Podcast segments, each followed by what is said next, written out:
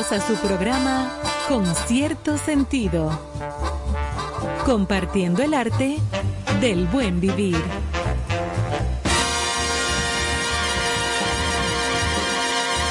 Por estación 97.7.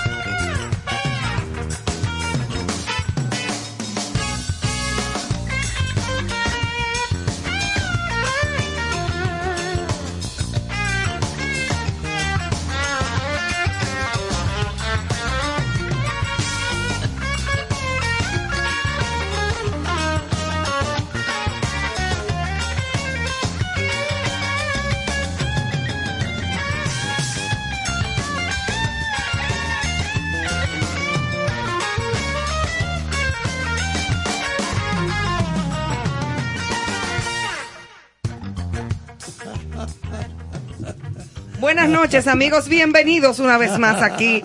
A, ¿Qué fue, Carlos? No, no, la alegría de estar aquí. dicen- Eh, eh, Carlos Santos. Sí, está bien. Bueno, señores, aquí estamos en concierto sentido. Obviamente que tenía que comenzar así el programa, porque aquí nadie está de acuerdo del todo. Gracias. Así es que co- aquí estamos, Joana Santana, don Néstor Caro. Buenas noches. Carlos Almanzar, Ivonne Veras, una servidora. gracias, gracias. Hasta las 10 de la noche ofreciendo a ustedes muchísimas cosas interesantes, comentarios, noticias, temas importantes, entrevistas, muy buena música y sobre todo toda la buena onda que usted se pueda imaginar que va a recibir a través de nuestro programa. Bueno, buenas noches, señores. Para nosotros es un placer contar con la audiencia de todos ustedes. Y trabajamos para eso mismo, para que ustedes disfruten de un material y un contenido interesante, divertido. Y síganos en nuestras redes, que están disponibles los programas anteriores en Spotify. Y la base principal es Instagram. A través de Instagram ahí puede encontrar toda la información. Y arrancamos una noche maravillosa de martes. bueno, la gente que nos pregunta por qué el nombre del programa, con cierto sentido, le expliqué a esa persona que realmente estamos todos aquí, como dice Ivonne, con algunas tuercas flojas en la azotea. Entonces se le puso este nombre con cierto sentido para que la gente no se asustara cuando sintonizara con nosotros y supiera que aparte de tener esos tornillos flojos en la azotea, Aparece eh, alguito. hay algo de sentido. Exactamente. Esa es la idea de este título. Hoy es día 1, Bienvenido Arranca marzo. marzo. Bienvenido 1 de marzo. No puede ¿Por qué ser. dicen primero? Porque es uno. Sí, diga uno. Pero Porque puede no se ser dice primero. estamos- Ah, entonces, segundo. entonces mañana es segundo. Segundo Ah, de sí. Hoy es tercero, segundo de cuarto, no, quinto. bueno, o es uno o es, No, o es es dos. verdad, es verdad, es verdad. Eso Es mal, uno de marzo. ¿Qué es lo que está mal? No, que Decir debe ser, debe ser uno de marzo. Es que la necesidad de ustedes de cambiar el mundo es lo que ha hecho. No es cambiar el mundo. No, es que Hay no. muchísimos sitios que le dicen 1 de marzo o 1 de abril. Bueno, entonces múdese allá. Ah, no, yo Pero no así. te preocupes que en la en tecnología, en programación, era el término, se llama cero. Cero de marzo. ¿Cómo se Día cero, porque tú sabes que con el tema este de 28-29, para que en programación, para programar calendarios Ah, digitales ya. y todo eso. Claro, tú, Y. Excel, entonces cero. O sea, que hay de todo. Hoy es el día nulo. Sí, pero yo Día no Hoy yo no debía nada. de trabajar No, porque es el día cero. no señor. No hay nada que hacer. Día cero. Bueno, señores, tenemos nuestras efemérides de hoy. Hoy día 1 de marzo se celebra el Día de Cero Discriminación. Para que tú veas. te la lo cero te lo dije. discriminación. Con el objetivo de plantarle cara a, a la discriminación, sea cual sea. Muy de acuerdo con eso estoy. Todas las personas tienen talentos únicos que pueden ayudar a fortalecer las metas de sus países. No importan los diferentes que parezcan o sus gustos y preferencias. Todos los seres humanos gozamos de los mismos derechos. Mira, hay cosas que a mí me molestan. Por ejemplo, te voy a poner un ejemplo, Carlos. A ver, a ver, a ver, a ver, dime. Mira, oh, eh, yo no me junto con ese tipo porque tiene un tatuaje. ¿Y qué tiene que ver el tatuaje con... Y eso ¿Tú todavía, conoces a esa persona? todavía se estila. Sí, hay gente que piensa gente así. así. O sea, ¿tú has tratado a esa persona? No. Entonces hay gente que andan de punta en blanco Eso con no un traje es- Armani. No es prejuicio Eso eso. es prejuicio, discriminación y lo que tú quieras. Y estupidez. ¿Por qué? Porque tú, a ti no te gusta tatuarte, no te tatúes tú. ¿Verdad? Porque eso no es obligado. Pero porque una persona esté tatuada y a ti no te guste o no vaya con tus ideas, no quiere decir que esa persona sea ni un delincuente, ni un ladrón, ni un drogadito, ni un- una persona que te vaya a hacer un daño. Ahora venga un tipo con un traje Armani. Oh, sí. Ajá, y unos zapatos Gucci y Ah, una correa Moschino. Valgan todos los comerciales. Discúlpame, déjame hacerte una, una pregunta. A ver, a ver, a ver, a ¿Cómo- ver. Exactamente, me encanta tu a ver, a ver, porque te, A ver, a ace- ver. te acerca a la realidad. Eh, ¿Cómo una persona se da cuenta, y es verdad que ahora están de moda los logos en, en la vestimenta, se da cuenta de que alguien tiene una correa Armani?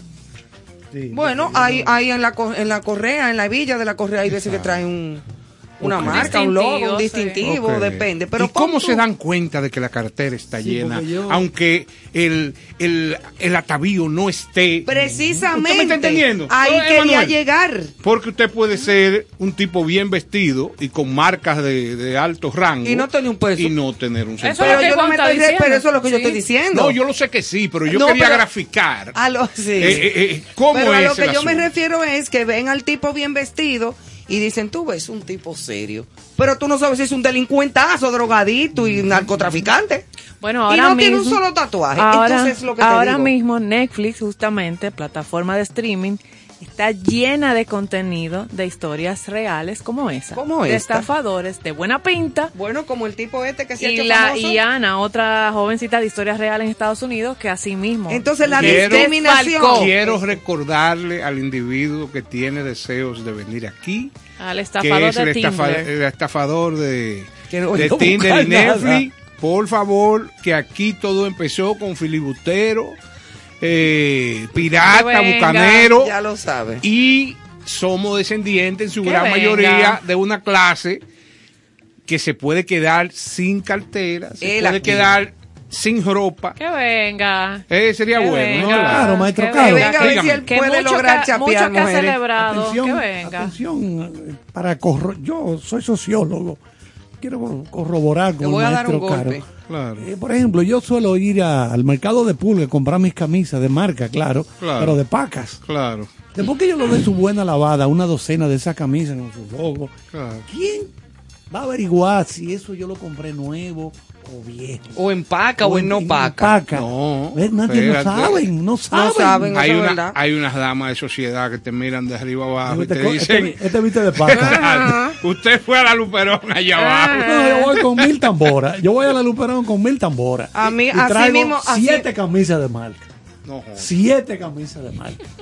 Digo, estamos hablando de paca. Hoy en Hay que Villacón. darle una buena lavada para evitar ciertas raquiñas después. Pero con, con alcohol o con... No, no, no, de, de verdad. Pero uno va a Villacón y consigue la misma ropa que te venden en boutiques de aquí de mall caros. Sí. Sí. Eh, 20 veces más barato. Nadie pero es que te lo- va a creer lo de los Villacón. en los diseños traen algunos. No, pero nadie, pero nadie me va a estar volteando el Los- ticket de los atrás. chinos, ni- Sí, los- hubo los un chinos- caso. Los chinos, En, en Cassandra. los chinos me cuentan, yo no he ido a China, pero me cuentan que en China tú llegas y dices, mire, yo quiero un Rolex. Y el tipo te dice al chino en la tienda, ¿Cuál Lole? no te saca el pesado. Claro. 50 mil dólares vale ese. Dice, y él se queda viendo, ni, ni- nada más con, cuando tú le, nada más de verte, el tipo sabe, Entonces Pero tengo tres de 1500. Exacto. Hasta que llega uno como de, de 500 dólares. Es así, O más barato. es así. Igualito, ¿eh? Entonces hay tipos que compran eso para hacer bulto. Para hacer bulto porque no funciona. Exacto, Al otro hacer- día ya no sirve, el reloj no da la hora ni nada. A menos le sale Pero un que- pajarito lo que como pasa un es que- cucu. Lo que pasa es que es un mundo, un mundo, eh, Ay, un tan mundo ridículo, falso, tan falso. Un mundo de gente que lo que está es ostentando, haciendo bulto, una pantalla. un yo es todo lo A mí, me han, contrario. a mí me han no sabido nada de mirar esas mismas doña Popov que, de las cuales eh, habla Néstor. Eh, que te miran, o sea, quien tú seas, ¿eh? Sí, no no, importa. importa quién tú seas. mira, Está preparada para eso. Que tú te, que te miran eh, buscando a ver desde los pies hasta la cabeza las uñas, si la tiene pintada, si no la tiene pintada, si te sacaste la ceja, si te depilaste, lo que y así mismo las miro yo, pero mirándola a los ojos. Yo he sabido hacerlo. Y se dan cuenta y, y de una vez hacen así, pa, y, mu- y ve como que voltean la cara, como, Ups. como yo no te estaba mirando, ajá. Entonces yo me quedo, mira, y cojo y la miro así, la miro a los ojos y la miro otra vez de maldad. Claro, claro. Para que no, no, porque son, eh, eh, es muy No, a la franca, es muy a la franca. Yo, yo, o sea, uno no es que uno va a andar sucio No, ni mal, tampoco pero así. todo su dinero en todo disparate. papá, No, pero eh, No. eso es así. Libre soy, libre soy, Frozen modo. Así es lo que estamos viendo. El día primero de marzo de 1932 secuestraron el hijo de Charles Lindbergh. El niño tenía 20 meses. A propósito de esa frase que decimos Sí, digo, de... Está más perdido que el Más hijo de perdido Lindbergh. que el hijo de Y de ahí De que viene. Es que el niño lo secuestraron en la casa donde vivían en, en Nueva Jersey y aparentemente él o los secuestradores de este niño subieron con una escalera hasta la habitación del niño, lo toman y parece que cuando vienen bajando la escalera se rompe y el niño se muere.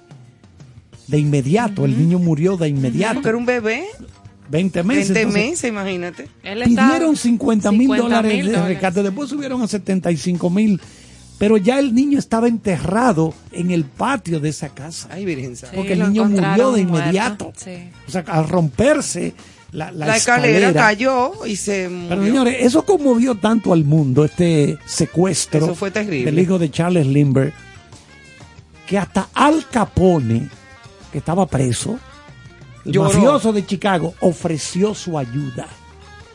O sea, hasta Al Capone hizo así, no, no. Yo, todo el poder que yo pueda tener, recursos para averiguar quién fue que hizo esto, yo lo pongo a disposición de esa familia. ¿Y quién fue por fin? Bueno, ya después encontraron a los culpables, ya, pero imagínate, ya no había nada que hacer. Niño muerto enterrado en el patio de esa casa. Esas casas de New Jersey son grandísimas. El que ha estado allá sabe que Sí, son de casas, esas con casas grandes, patios, con enormes. Y que Limber fue un piloto que se estrenó. Sí, que o sea, vino la aquí a historia. República Dominicana. Ujú. Primer Él hizo un- piloto en él realidad. hizo- Charles August Lindbergh. Él hizo un recorrido por toda América Latina. Mira, se llamaba Charles. Charles, Charles no, tocayo mío, claro él está. lo está contando. Pero, pero Ok. claro, yo a él estuve al lado ahí. Digo, ok. O sea, a él le dieron 25 mil dólares, un filántropo, cuando él voló desde Nueva York hasta París sin pararse. Primer avión que hacía esto. Pero ya yo lo he dicho anteriormente, él volaba a una altura que Sí, si había una recuerdo, emergencia, sí. él acuatizaba. Una vez. No estaba allá arriba, no, porque en esa época no, No, existían las- no. cabinas presurizadas. Presurizadas, que sí. nosotros, como expertos, de- somos No los te que me damos malo la pastilla, Ah, Manuel. tú la probaste, sí. Entonces él iba voceando a los pescadores. ¿Dónde están ustedes? Allá abajo. Sí. Y de la ah, estamos aquí. que yo qué. No, tú sabes que yo viví una experiencia con Carlos. Yo llegué a la NASA. Ajá. Exacto. Yo lo, lo, lo mío era la comida. Yo lo que quería vender unos pastelitos, una cosa, tú ves. Y me, y me devolvieron de la puerta. De la NASA. Y Carlos me vio. Claro. Entonces yo vi desde lejos, me dijeron, Néstor, ¿Eres tú? volteé. Y me, oye, pero me trataron muy bien ahí. Oye, aprendí mucho. La- ¿Saben ustedes cuánto cuesta el traje de un astronauta? Todas sus cosas puestas. 14 millones de dólares cada uno. El traje. El flu. Imagínense ustedes si es Para Néstor sale un poquito más caro. Ella siempre tiene No, una no serie de comentarios y después se queja de No, que, de que le yo le devuelve. no le devuelvo y le devuelvo con creces. Ayer yo no te dije nada y me, sa- me- mira, que- no me sacaste el guante de la cara. Recuerda que en la época donde Ivonne estuvo pendiente Oye, de los viajes a la luna, nunca llegaban a esos precios, a esos presupuestos los trajes. ¿Tú me estás entendiendo? Porque fue ahí mismo en el principio. ¿Tú te recuerdas? Ahí eran más Y baratos. ahora llega ti, ti, ti, tin, al rescate. El programa espacial es muy costoso. Yo particularmente le dije al presidente a John F. Kennedy, John, deja eso. No, a él le muy- decían Jack. eh, Eso es muy caro. A él le decían no, pero Jack. los cercanos, los que bebían con él. Oye, Me decían aquí, Jack. aquí un debate, allí hay que dar una pastilla urgente. Jack y Jackie. Sí, era así que le decían. Miren, hoy primero de 1 de marzo. Ok, Te gracias. voy a complacer, para ayudarte. Thank you very much. 1 de marzo, de- antes de cerrar las efemérides, eh, comunicar o informar que el Ministerio de Medio Ambiente y Recursos Naturales recordó hoy que inicia la veda de langostas y de cangrejos. No se pueden comer. Así que Ay, yo la que como manera de langosta cada usted rato. contribuir con eso que venimos desde aquí, nuestro medio ambiente, eh, conservar nuestros recursos naturales, es respetando las vedas. La veda. Entonces usted sabe que ya se acaba hoy de informar a través de un decreto que hoy inicia la veda de langostas y Te cangrejos. voy a invitar a casa para que disfrutemos de un palmito. Que se parece, sí, se parece bastante a la langosta y no afectamos el medio ambiente. Claro. Ah, pero el palmito sí afecta al medio ambiente. ¿Alguien ¿Cómo recuerda? Miren, es hasta el 30 de al, al junio. extraer esa, ese corazón de la palma. sí. De la Sí. palma. Pero alguien Cuidado recuerda con eso. Pues entonces, eh, invítame tú a tu casa. Ahí A me comerse un mangú. Te voy a dar cuatro- A comerte un mangú. No, con cuatro masitas. Pero eso no lo venden ya. Yo no lo he visto. Yo hace tiempo que no lo veo en la calle. No, en Pero parte. alguien recuerda aquella época en que en una parte del año en la autopista Las Américas de noche salían muchos, muchos cangrejos. Y de día también. Y eran como color Rojos y rojo. negros. O sea, Bellos. ¿a qué Eran se- ¿A qué se enormes. debe eso? Un cangrejo. Bellísimos que Uno. se veían todos. A la Uno, riqueza. Eran cangrejo, millones. Un A la cangrejo bellísimo. a la riqueza. Precioso que se veían todos caminando así. Tanto Ah, y sonaban, mira, y sonaban. Una caravana de cangrejos. esa era Una a la riqueza que había, a la riqueza Por favor, natural sí, que había en ese momento. Porque Y hoy, averígame de qué partido era. No, eran no, yo no, yo nunca vi eso. Entonces Ah, eso a, la, no riqueza natural del momento que había. Mira, no me, yo me acuerdo que siempre íbamos al único hotel que quedaba más o menos cerca de la capital, que era el Villa del Mar. Villa del Mar, claro. Y cuando uno iba camino a Villas del Mar, que todo eso era monte y culebra y no había nada. Nada más que el hotel Villa del Mar cuando tú llegabas. Ya ahí te respondes. Exacto. Todo ese camino, cuando era la época de apareamiento, que por eso salían, era por el apareamiento y todo, que había como un reperpero, una cangrejada ahí, sexual. Sí, sí, sí, porque te ponían loco. Tú ves que yo te lo digo. Y Ella era de día, cualquier hora. Y mi papá, yo me acuerdo que tenía un Caprice Classic amarillo, grandote. Y cuando uno iba, así mismo era. Déjame verlo. Tenemos una foto ahí que le estamos enseñando a Joana. Y cuando uno iba por la carretera, mi papá decía, bueno, con dolor de mi alma voy a tener que seguir. Sí. Porque eran mi- miles. Y miles, y Miles miles, y miles, y miles. Y yo me acuerdo que íbamos en el carro y sonaban de que crac, crac, crac, crac. Sí, sí. Wow. Tú pasándole por arriba. Por arriba, porque... pa- Tú pasándole por arriba. Y papi decía, caramba, qué pena, unos cangrejitos guisados a esta Es hora con verdad, tostones. es verdad. Wow. Es. Era chulísimo, se veían muy lindos. Se ve en la foto que el profesor me acaba Era de, precioso, de mostrar precioso. ahora. eh, se visualiza, pero me da. uy. Pero ya eso no se ve. O sea, eso ya no se ve. Tú ves, No, apenas ves un cangrejo. Esa es la riqueza. Y se asusta. En- una en lista de noviembre cosas del- que ya no vemos. En noviembre del año pasado, en Australia, tuvieron que cerrar carreteras, carreteras cerradas de la invasión de cangrejos. Oye, eso. Y tú, y yo una vez vi que es un espectáculo precioso. Yo estaba en Juan Dolio y nada más se puede ver en las noches y de casualidad. Cuando las medusas están en Ay, eso apareamiento. debe ser bonito. las medusas, al igual que los calamares y que determinados animales del mar, tien- e- emiten como una especie como de halo, como de energético. Sí, sí, sí, sí, sí, sí. Y, y tienen una serie de cambios de luces, Sí. ellas mismas. Qué cosa tan bella. Yo estaba en un edificio frente al mar, estábamos en un- como una quinta o sexta planta, y yo me asomo y veo en, la, en el mar como unos reflejos Wow. y como unos destellos y una cosa, digo yo, pero serán cosas mías. Una lu- una Fulano, ven luminosidad, acá. wow. Mengana, ven acá. Éramos Sí, un grupo sí, de amigos. ajá. Digo yo, dígame si soy yo que estoy mal, porque yo no he bebido. Le dije. Dije, Y- ¿seguro? o- Ok. eh, sí, seguro. Eh, todavía no se había abierto la botella de vino.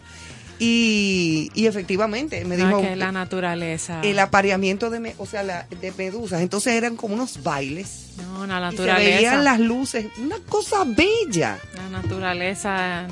Que aquí le dicen agua viva, pero son Sí, medusas. medusas. Pero medusas. oigan, medusas. et- en esta isla, se llama Isla de Navidad, que pertenece a Australia, Ahí es que vive Santiclo. más, más o menos, Mm. la población es de 50 millones de cangrejos. 50 millones de cangrejos. Pero ahí es que tenemos que ir. no, pero claro, Claro. Con una ra- un Ay, racimo un de barco, plátano. un barco. como dice Ivonne, eh, ellos salen a parearse y a desovar. Y a desovar. Los machos son los que encabezan la caravana, seguidos por las hembras, que pueden producir cada una hasta 100 mil huevos. Por eso es que hay veda de langosta ahora. ¿Por qué tú sí, crees sí. que hay veda de langosta? Sí. Eh, porque Es el momento de. es el momento de ellas desovar. Wow. Entonces no De pueden, no pueden claro. matarla porque entonces se acaba la langosta. Y estos, Claro. estos, Y ahí eh, es que está cuando tú respetas ese eh, equilibrio. estos, cangre- estos Importante. cangrejos Yo creo ¿qué que le voy a hacer un llamado a mi amigo Orlando Jorge Mera, que estamos aquí, este programa está presto a que todos los días mencionemos lo de la langota, Eso es con el fin de que la importante. gente no, no abuse de esto. que hagan conciencia de que es por esa razón. Claro, porque la gente no sabe, comer. la gente cree que es una simple prohibición, No. Por o por el gusto de alguien. Sí. No, eso no es de que- no por eso, o sea, es para que desoben, para que las hembras y los machos se reproduzcan, que a usted cuando está en eso no lo molestan, mi hermano. Pues no moleste a los cangrejos y a la Esa- langosta. esas vedas es para, Para que conservación para del conser- equilibrio natural. Y de la misma Para especie. evitar que se te acaben, ¿eh? Así para evitar mismo. que se acaben, porque van a acabar. si Claro, entonces si la langota no desoban, no hay más langotica. Exactamente. Tan bonita, Jesús, y tan buena que son. ¿Y por qué tanto tiempo? Eso, el tiempo. Tiene- tienen- ¿Cuántos meses? tienen una- ¿Cuántos meses son? Sí, Tienen lo- un- un- Seis meses. Sí, lo informamos, que llega mucho, junio la veda. Tiempo. Claro, entonces... Sí, pero es que es mucho tiempo que se pasa. No, pero te lo estoy preguntando, yo no quiero ¿Por qué? contravenir tu decisión. No, no es mi Desde decisión. Este martes hasta el 30 de junio. Para eso mismo, para garantizar su marzo. permanencia. Marzo, abril, mayo, junio, no son tres meses. Cuatro meses. son. Adecuada Tres meses y reproducción, su permanencia. Así es que ¿Y qué se puede, qué puede comer en vez de la langosta? Oh, oh, oh, cosa, tú puedes comer. Tú te puedes comprar un chimi. Una masita. Ah, mira, ¿eh? Un buen Hoy Jimmy. sería buena noche de Jimmy. Un, un chimi que tú te tienes que echar para, para Los, oye- los oyentes que por favor nos aporten los lugares donde podemos par- parquearnos. Sí, o una Sí. picalonga. Bueno, ese, Unos eso. tostones con una longanicita, una cosa. Ah, sí. Hay gente que Ahí llega- está, hay un menú bastante amplio. Hay una gente que llega a una fritanga cualquiera y dice, dame una hora de fritura ahí. Sí, dos horas de frito batata. Mira, ustedes no vieron una foto que yo mandé al chat de nosotros el otro día. Un Sí, plato de sí. guineíto con Sí, chicharrón. Ivonne- Ivonne Pero tiene yo, ¿en qué Me sitio? descontrolé. ¿Y en qué sitio tú estabas? Yo fui y lo eso? busqué. Mira, me lo voy a hacer. a un sitio que yo conozco. Ok. Que estaba muy, muy, muy, muy exquisito. ¿Por intercambio? No, limoncito. Entonces, Bien. chicharroncito, guineíto verde y después me quedé con los ojos virados. y con un gran sentimiento de culpa.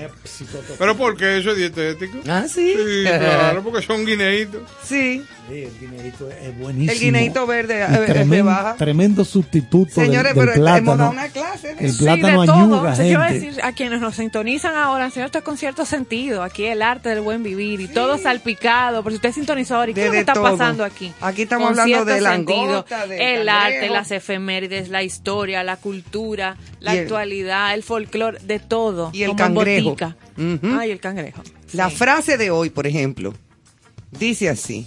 Memoria selectiva para recordar lo bueno. Prudencia lógica para no arruinar el presente.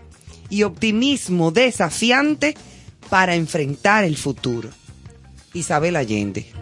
Excelente. Muy bueno. Ese es un, una, Muy acorde a- una pluma. Optimismo desafiante para enfrentar Para este enfrentar futuro. el futuro, hermano. Si no es así, Eso es lo único que nos da Nunca fuerza. pierdo, nunca pierdo, dijo Mandela. Nunca pierdo. Gano o empato. Nunca pierdo. Un hombre que se tiró 30 ¿Cuántos años fue 30 preso? años trancado. bueno, para Y mí es- ese es uno de mis... Ese es el padre del optimismo no- Sí, eh, sí, moderno. señor.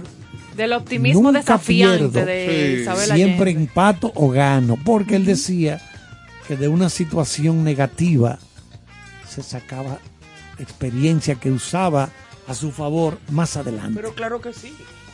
O sea, Yo estoy pidiendo una alta dosis de ese optimismo, porque de verdad que... que, que- que- hay momentos y hay No, días que sí, sí, uno sí. Se siente un poquito bajito, pero para adelante, Así mismo. hasta que el Sobre cuerpo todo la- en la- esa actualidad mundial. Sí, porque es que nos todo eso es todos- transitorio, todo es transitorio. Así mismo Lo todo bueno pasa, y lo malo, todo todo, pasa. todo es Hasta la pasajero. ciruela pasa. Sí, todo, todo, todo. Hasta la ciruela pasa. Esa sí es una gran verdad. Esa sí me gustó ahí. Esa sí me gustó. Sí, este programa es bueno porque es, es con, con arte dramático. Sí, no, si ustedes ven dame un trago, Ivonne, de, de- de- ¿qué es lo ¿De que- qué? Pero cualquiera que te oye cree que aquí se bebe. Señora, aquí no, No hay va a llamar a la directiva ni- de la ni- emisora. ni un vasito de agua. Una botellita de agua es lo que yo tengo en mis manos en este Señores, y momento. por los senderos del ámbar hoy le vamos a hacer algo particular. Hay un hay unas líneas que yo no he terminado, pero puedo empezar a compartirlas con ustedes. Y el tema de hoy dice, quiero desnudarte el alma. ¿Qué? Pero bueno, ¿qué- qué? y esta metáfora, eh, esta figura. No, no, esto no, esto no es, esto es de otra galaxia. Si usted me deja concluir, No, no, pero es que estoy Sal de la cabina, anda. es si que usted, estoy estupefactado. si usted me deja Tiene- concluir, verá que este es renal. libre. Quiero desnudarte el alma. Al despertar mis pensamientos, todos te pertenecen y mis ansias por ti ganan cualquier batalla, dejando sobre mí decididas intenciones de desnudarte el alma. Seguro estoy que ante tu desnudez tu pecho me mostrará un corazón con razones de sobra para amar un mortal como yo, que sueña despierto con tu deidad y tu razón. Quiero que tus ojos paran miradas que provoquen en mí emociones, dejando con todas las, dejándome con todas las fuerzas para adorarte siempre. Tus manos me acarician. Recuerden que, que no lo he terminado. No, yo veo que to- eso está en borrador. Exactamente. Tus manos me acariciarán, eh, yo apreciando tu desnudez y mis sentidos encontrarán en tus dedos esos dedos que no se cansan de retosar con mis esquemas y con mis esquinas. Ya el sueño de conversar con tu cintura estaba a punto de consumarse, cuando recordé que antes necesitaba confesar las verdades de este corazón inquieto pero certero. Mañana seguiré. Oh, pero eso está muy bonito. Hasta ahí está precioso. Sí, ahorita que se complica. Usted Ah, como ¿sí? que está, usted como que está inspirado. Él está como enamorado. algo, Usted está como enamorado. Desde que nací, maestro Charles. no, no. No, pero ya esas líneas así más profundas. vuelto- volvido más loco, como dijo alguien por ahí. Oh, oh, Está volvido loco. Del verbo. Usted, usted habrá pasado el cuarto de primaria. porque- Yo no sé, Sí. ya lo de Carlos, ya ahí no hay juicio. Exacto. Ahí no hay razón de, de- de discutir. Señores, pues vamos. ¿Qué es lo que se oye? Hay una música por ahí. Páralo. Entró como algo así. Aquí se disparan las cosas. No importa. Pero esa, los- esa es nuestra. O sea, los que esa ya- gracias loco. a Dios. Malo fuera una bachata. De... Nuestra familia la conoce. Suerte que no Claro. Esa es que la misma cabina dice Vamos. pongan música. Señores, entonces eh, vamos a arrancar con la música, ya que el día de hoy ha sido bastante accidentado en, todo lo- en todos los sentidos. Sí. Eh, pero hay accidentes que dejan eh, Huellas. resulta- no, resultados positivos. Vamos a poner a Carlos Varela una palabra.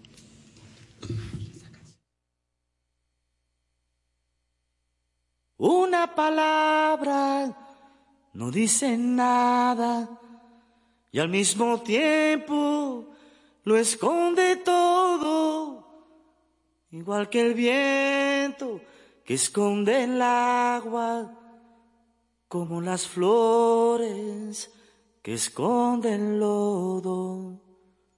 Una mirada no dice nada y al mismo tiempo lo dice todo, como la lluvia sobre tu cara o el viejo mapa de algún tesoro, como la lluvia sobre tu cara o el viejo mapa de algún tesoro.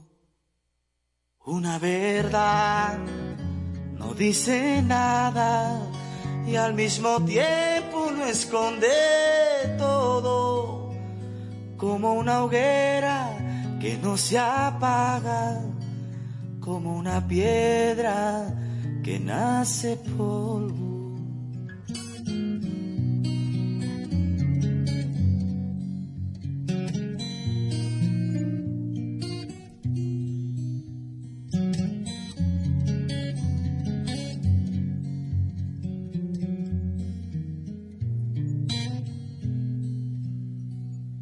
Si un día me faltas, no seré nada.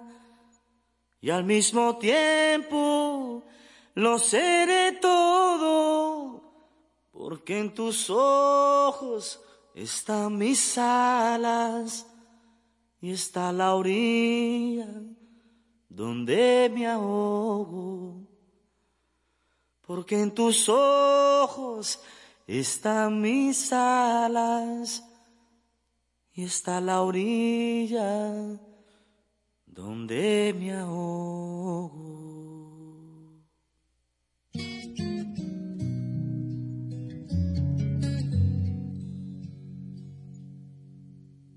Con cierto sentido.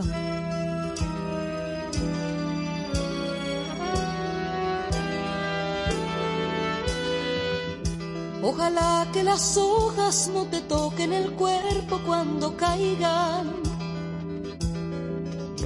para que no las puedas convertir en cristal. Ojalá que la lluvia deje de ser milagro que baja por tu cuerpo. Ojalá que la luna pueda salir sin ti.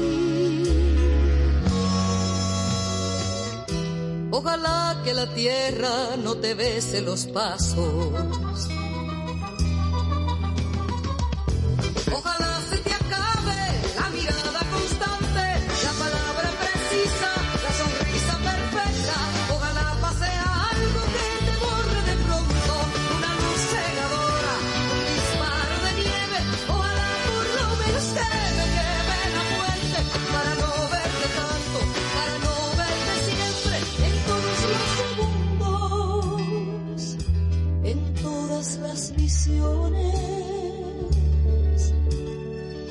Ojalá que no pueda tocarte ni en canciones. Ah, ojalá que la aurora no de gritos que caigan en mi espalda. Ojalá que tu nombre se le olvide a esa voz.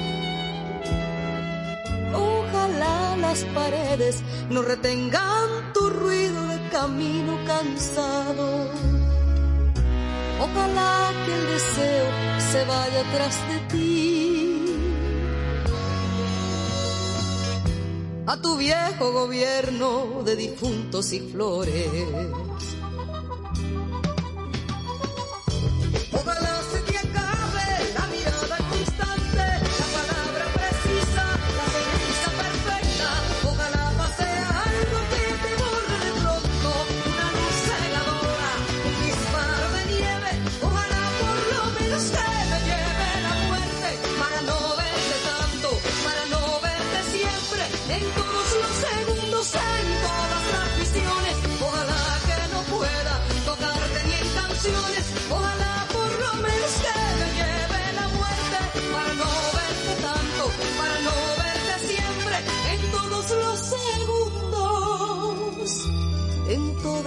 Las visiones.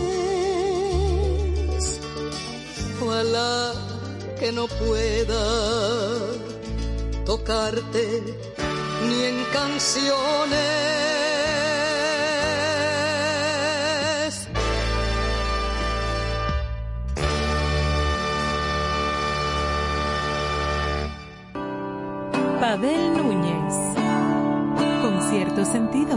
Cierto sentido es una revista cultural multimedia que ha aparecido para ser un pulmón de información de todo lo que tiene que ver con el arte y con el buen vivir. Así que, ya saben, manténganse en contacto con cierto sentido. Por estación 97.7. Yadna Tavares.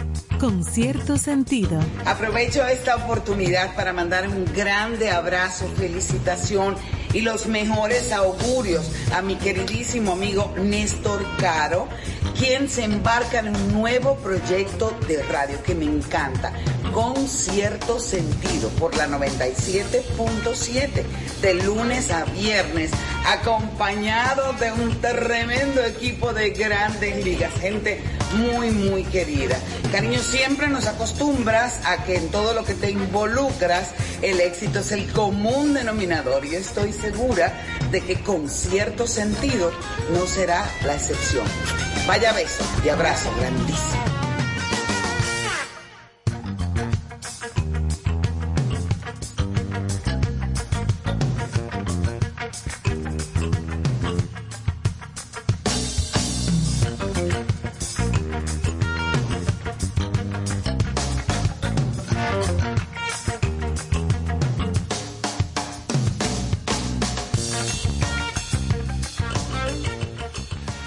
Aquí estamos de vuelta, señores. Hoy con una serie de canciones así como medio, medio rock izquierda. Sí, sí, es que hay que... Digo, son muy lindas. Estas canciones No, son de- muy lindas y la gente muchas veces las asume como canciones románticas. Sí, pero, pero tienen, tienen su- un, un índice importante. Su cuota un ingre- social. Cuota social, correcto. cuota Yo creo que es momento de, de reflexionar. Sí, sí, Esto sí, es sí, momento sí. de reflexionar y ver de dónde es que vamos a conseguir el amor para entendernos. Ay, sí. Bueno, Ay, sí. señores, yo vuelvo y digo Practicar la que empatía. desde la, la- la- el- de que el mundo es mundo, esto sigue, esto pasa y pasa y pasa y pasa y se repite y se repite. No, y que no puede ganar, eh, el pleito no lo puede ganar la gente que es absurda. No, y que no lo puede ganar nadie, porque aquí todo el mundo pierde. Eso Tanto así. una parte como la otra. Se pierde en vida, se pierde dinero, se pierde alimento, se pierde la dignidad, se pierde... ¿Cómo te explico? Se pierde todo en las guerras.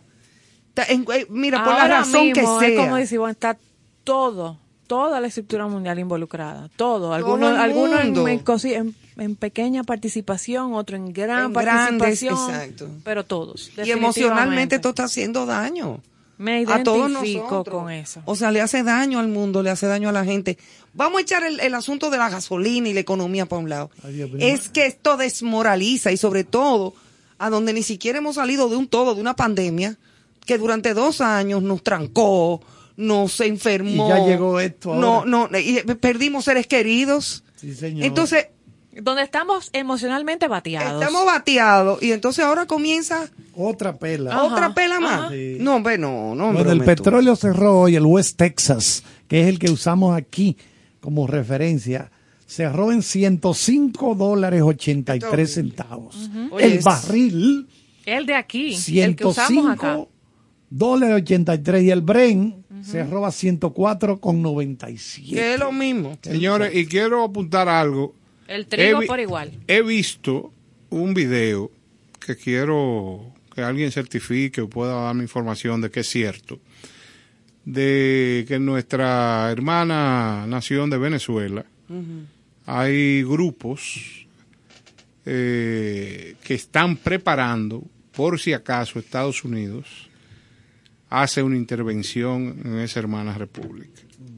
Yo creo que este lado del mundo, donde hay tanta paz, donde hay música, donde hay más cariño que en otros sitios, donde, donde abundan los flemáticos, creo que no debemos de inventar pendejadas. ¿eh? O sea, yo creo que la gente eh, está bien que, que tengan sus líneas izquierdistas, lo que tú quieras, pero que nunca se vaya a afectar esto que estamos viviendo nosotros en esta zona, por favor. ¿eh? O sea que nosotros como dominicanos creo que nadie apoya Yo creo que una, puede- una situación como esta. Que, ¿eh? que aconsejen a Maduro. Por Mire, favor. Que no- madure. Nosotros siempre, a mí particularmente, que siempre me ha interesado la geopolítica, o sea, la política mundial.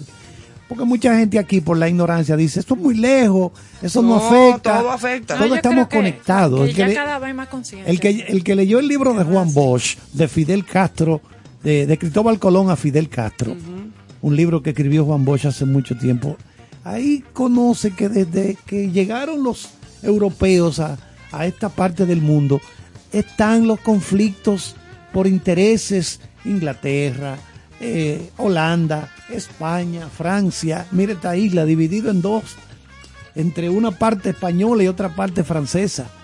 Es decir, yo creo que esta es la única isla del mundo que tiene dos repúblicas dentro. Y aparte de eso, dos repúblicas que no tienen nada que ver ni en idioma, ni en cultura, ni en, en- nada. ni en religión, ni en nada. Entonces, para colmo. O sea, todo el tiempo hemos estado en este pugilateo por intereses. Sí. O por religión. Exactamente. Entonces ya, ya como que estamos cansados de eso. La humanidad está harta con J. Pero hay gente que no. Harta ya Hay gente de estos no, mismos problemas. Cuando creemos que vamos a pasar un- una época tranquila, viene, surge otro Ajá. problema. Mira, si los que inventan la guerra y los protagonistas de una guerra fueran los que tuvieran que salir a pelearla, se acaba el otro día. Punto. El escrito, mi escrito del otro día, o sea, por favor. Ut- ut- ustedes son los representantes de las naciones que están envueltas en esto. Entonces yo les recomiendo que dejen las armas, que dejen cualquier acción que involucre al pueblo y utilicen la lucha libre, el esgrima, El boxeo, el sumo y resolver ustedes sí. dos. No importa lo que se esté eh, eh, batiendo ahí, cuál sea el interés, cuál es la necesidad de conquistar al otro, señores. Ya Cristóbal Colón pasó, 1492, la época de la conquista ya no existe. No, y, y, y, para atrás también. Imagina, pregúntale a Alejandro Magno Claro, exactamente. y a Tila el uno. Sí. O sea, estamos hablando de que toda la vida ha pasado esto en el, en el, en el Y se planeta. repite y se Hay repite. Es una cosa ab- El absurda. poderoso abusa, invade, conquista, hace todo lo que le da la gana con, con el más débil. Siempre ha Claro, sido así. y los espartanos, Siempre lo los persas. mismo. Eh, estamos hablando de que es la historia de la humanidad se caracteriza por guerras y pandemias. No, y Entonces ahora- las guerras eh, eh, eh, provocan infecciones y, y mucha muerte por los cadáveres. O sea, y sobre todo en la Edad Media eh, y en muchísimos... Sí. Pero, pero viniendo a la actualidad, no sé si ustedes han visto una referencia de un tipo de bomba que se está usando ahora en el tema de Ucrania y Rusia, que el- el- la condición letal es por asfixia. Sí. La bomba que crea vac- el vacío. Se O te sea, lleva el y- oxígeno y, tú te mueres. Imagínate qué están viviendo No, no, no, no, no puede. esas no. personas en ese pueblo. No, no, ya la carga, na- eh, como decía Ivonne, esa carga emocional de información. Una Yo la- carga hoy, emocional. sobre todo. Yo- Yo, ya seguimiento muy de cerca. Esto va a ser quizá un comentario eh, que puede parecer de relajos o es, pero No. a mí me encantaría invitar a Putin a que venga por la República Dominicana, aquí tenerle un buen sancocho, llevarlo a Boca Chica y presentarle una serie de actividades que lo alejen de todo eso que aprendió en la Una KGB. forma de decirlo. Todo- Eh, Es, es una forma- terrible. eh, ojalá, ojalá, pero Néstor, es psicorrígido. No, no, no. no es es algo militar. real, no. Es militar, psicorrígido y, y, y, y- y- y narcisista. Pero Eh, recuérdate, yo, yo, pero yo y mi recuerda- poder. recuérdate que eso no es un solo hombre. Ah, no. Eso es una estructura. Obviamente. No sé si usted está de No, acuerdo y además- conmigo. Y se dice que tiene, él admira a Stalin, no a Lenin. No, hasta ahí. A Stalin, que es el que, que, que le dio para abajo a 26 millones Genio de de la personas. De personas. Un genio de la maldad. Y oye tú, ¿a quién es que él sigue? A Stalin, Pero tú sabes es lo el que que él le hizo. gusta, No, y que no es solo lado. Ahora mismo está ese pueblo ruso también, que no comparte esta idiosincrasia, que no comparte esta política y está quedando como la- parias del mundo. Claro. Pero en las Porque se le calles. están oh, mira, yo tengo, En la calle de yo Rusia tengo, protesta. yo tengo una anécdota de cuando No, estuve. Cuando, perdón, no solo eso, sino que no están, lo- no pueden participar, no los están aceptando, No, les nada. están ahora mismo. Un déspota, un tirano. No, los rusos, o sea, van a pagar consecuencias sin ellos ser Señores, yo tengo una anécdota. los gestores. eh, en nuestra última visita a Rusia, tuvimos un- una guía turística, una muchacha excelente, bien preparada, manejo de varios idiomas, y nos hicimos amigos. Y yo quisiera que ustedes vean un video que ella nos mandó, donde le pedía al mundo que, que pararan el bullying por los rusos. Que los rusos no eran, eh, la Los masa culpables. no eran los culpables de Claro, lo que estaba pasando. que- y ha seguido enviándonos información y estamos hablando de que hay protestas en Rusia. Eh, ellos siguen pidiendo por la paz porque aunque es una potencia, vamos a decirlo así, se debilita todo. Ellos mismos no, quieren eso, estar en eso. están No quieren. Ahora mismo le acaban de limitar sus retiros de bancarios, a Bancarios. una suma X. Las redes. Eh, sus redes están también. eh, lo vamos a hablar en contexto. eh, Hollywood acaba de cancelar muchísimos lo- estrenos. los grandes, estudios, los grandes no estudios, van para Rusia. Disney, Netflix, O sea, la- todo cancelaron. la parte de Ninguna de nuestra producción no la queremos en Rusia. no va para Rusia. O sea, Rusia ahora mismo es un paria. es lo que digo, son O sea, parias. Rusia ahora mismo está sola en el mundo y el mundo entero en contra. Con o sin razón, en la imagen de, como dice Los- Ivonne, de este señor está en el suelo en este momento. Los Para los mismos rusos que están allá, Los que están sufriendo tenistas. como tu amiga. Los tenistas están jugando, le bueno. permitieron jugar sin poder usar su bandera ni su Bueno, himno. ya Rusia- Usted es un deportista más, pero no me diga de dónde. en, los, Así. en- en los deportes, Rusia no puede participar en el Mundial de Qatar este año, fútbol, que es la competencia máxima del mundo deportivo. Lo han sacado, bueno, cancelaron el premio F1 Fórmula 1 que se iba a celebrar allá también en una ciudad rusa, no va. No, nada de eso va. ¿eh? Pero tú sabes lo que hizo Putin hoy, que yo lo vi en un video. Salió de un- una reunión importante, obviamente, con su equipo de en el Parlamento, en el, el Parlamento no, en el Congreso de allá, en la cosa. Y cuando lo estaban esperando afuera, uno de sus guardaespaldas le abre la puerta de su vehículo para que él se montara. Y él cogió la puerta, se la cerró y se fue a pie para su casa, a pie solo. Ya tú Y los guardaespaldas como mirando para los lados, como ya ahora, viejo. ¿Y qué vamos a hacer? El tigre arrancó adelante. Y el tipo se fue solo caminando para su casa. No, porque es una demostración. Sí, de- claro, de una que yo no tengo miedo. Eso es una señal. Es lo que te estoy diciendo, que es Claro, prepotente. que a él le importa un carajo que el mundo entero Eh, esté en miren, contra. Le miren, importa, y, no no, le y lo filmaron, entonces lo filmaron Bueno, hasta porque que no le llegó. importa, no hay problema. No me importa, yo ando sin guardaespaldas caminando solo en la calle, que tírenme. Sí. Vamos Sí, a ver Ese, quién, ese no es un buen mensaje. vamos a ver quién necesita a quién a la planeta. larga. Si Occidente, a él o él a nosotros. Vamos a ver cuál de los dos Bueno, es que yo no necesita. sé. Ese, ese mientras y La ese gente con esa cabeza así es como Hitler. O sea que nada, vamos entonces a cambiar el tema. Don Néstor, ¿usted tiene algo que decir? Una pausita musical. No, yo tengo muchas cosas Laura que decir. Pausita, ese Laura Sí. pausita, Laura pausita musical Vamos y a volvemos poner, con vamos contenido a de poner hoy. algo de Ay, música. sí, para respirar Sí. ya. Ahora alguien tiene una ciruela pasa. Una ahora. Yo vengo a ofrecer mi corazón de nuestra amiga Sole Jiménez. Disfruten.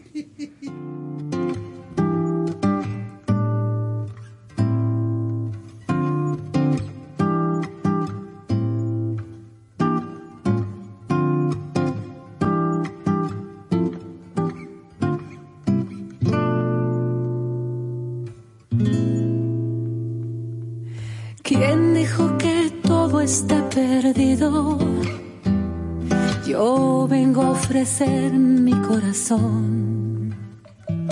Tanta sangre que se llevó el río. Yo vengo a ofrecer mi corazón. No será tan fácil, ya sé qué pasa.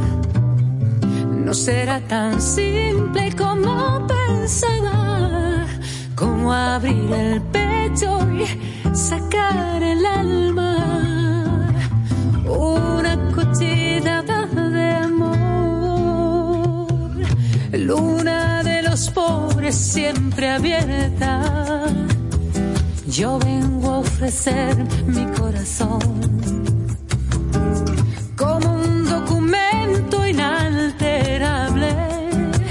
Yo vengo a ofrecer mi corazón y uniré las puntas de un mismo lazo me iré tranquila, me iré despacio y te daré todo y me darás algo,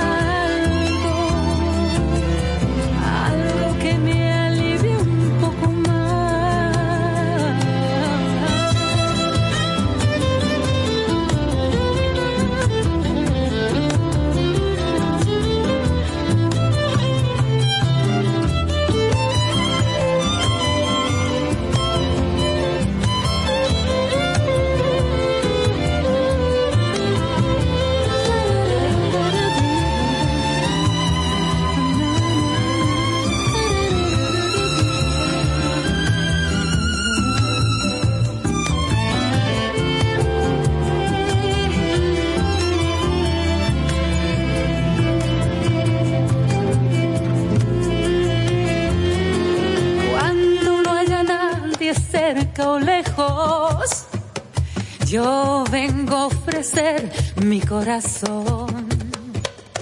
Cuando los satélites no alcancen, yo vengo a ofrecer mi corazón.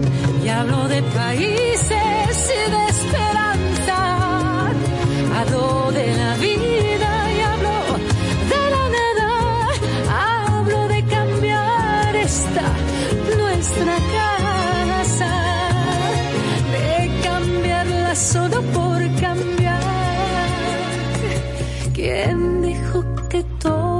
está perdido?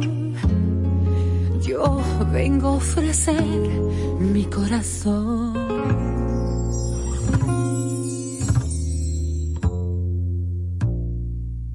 Con cierto sentido.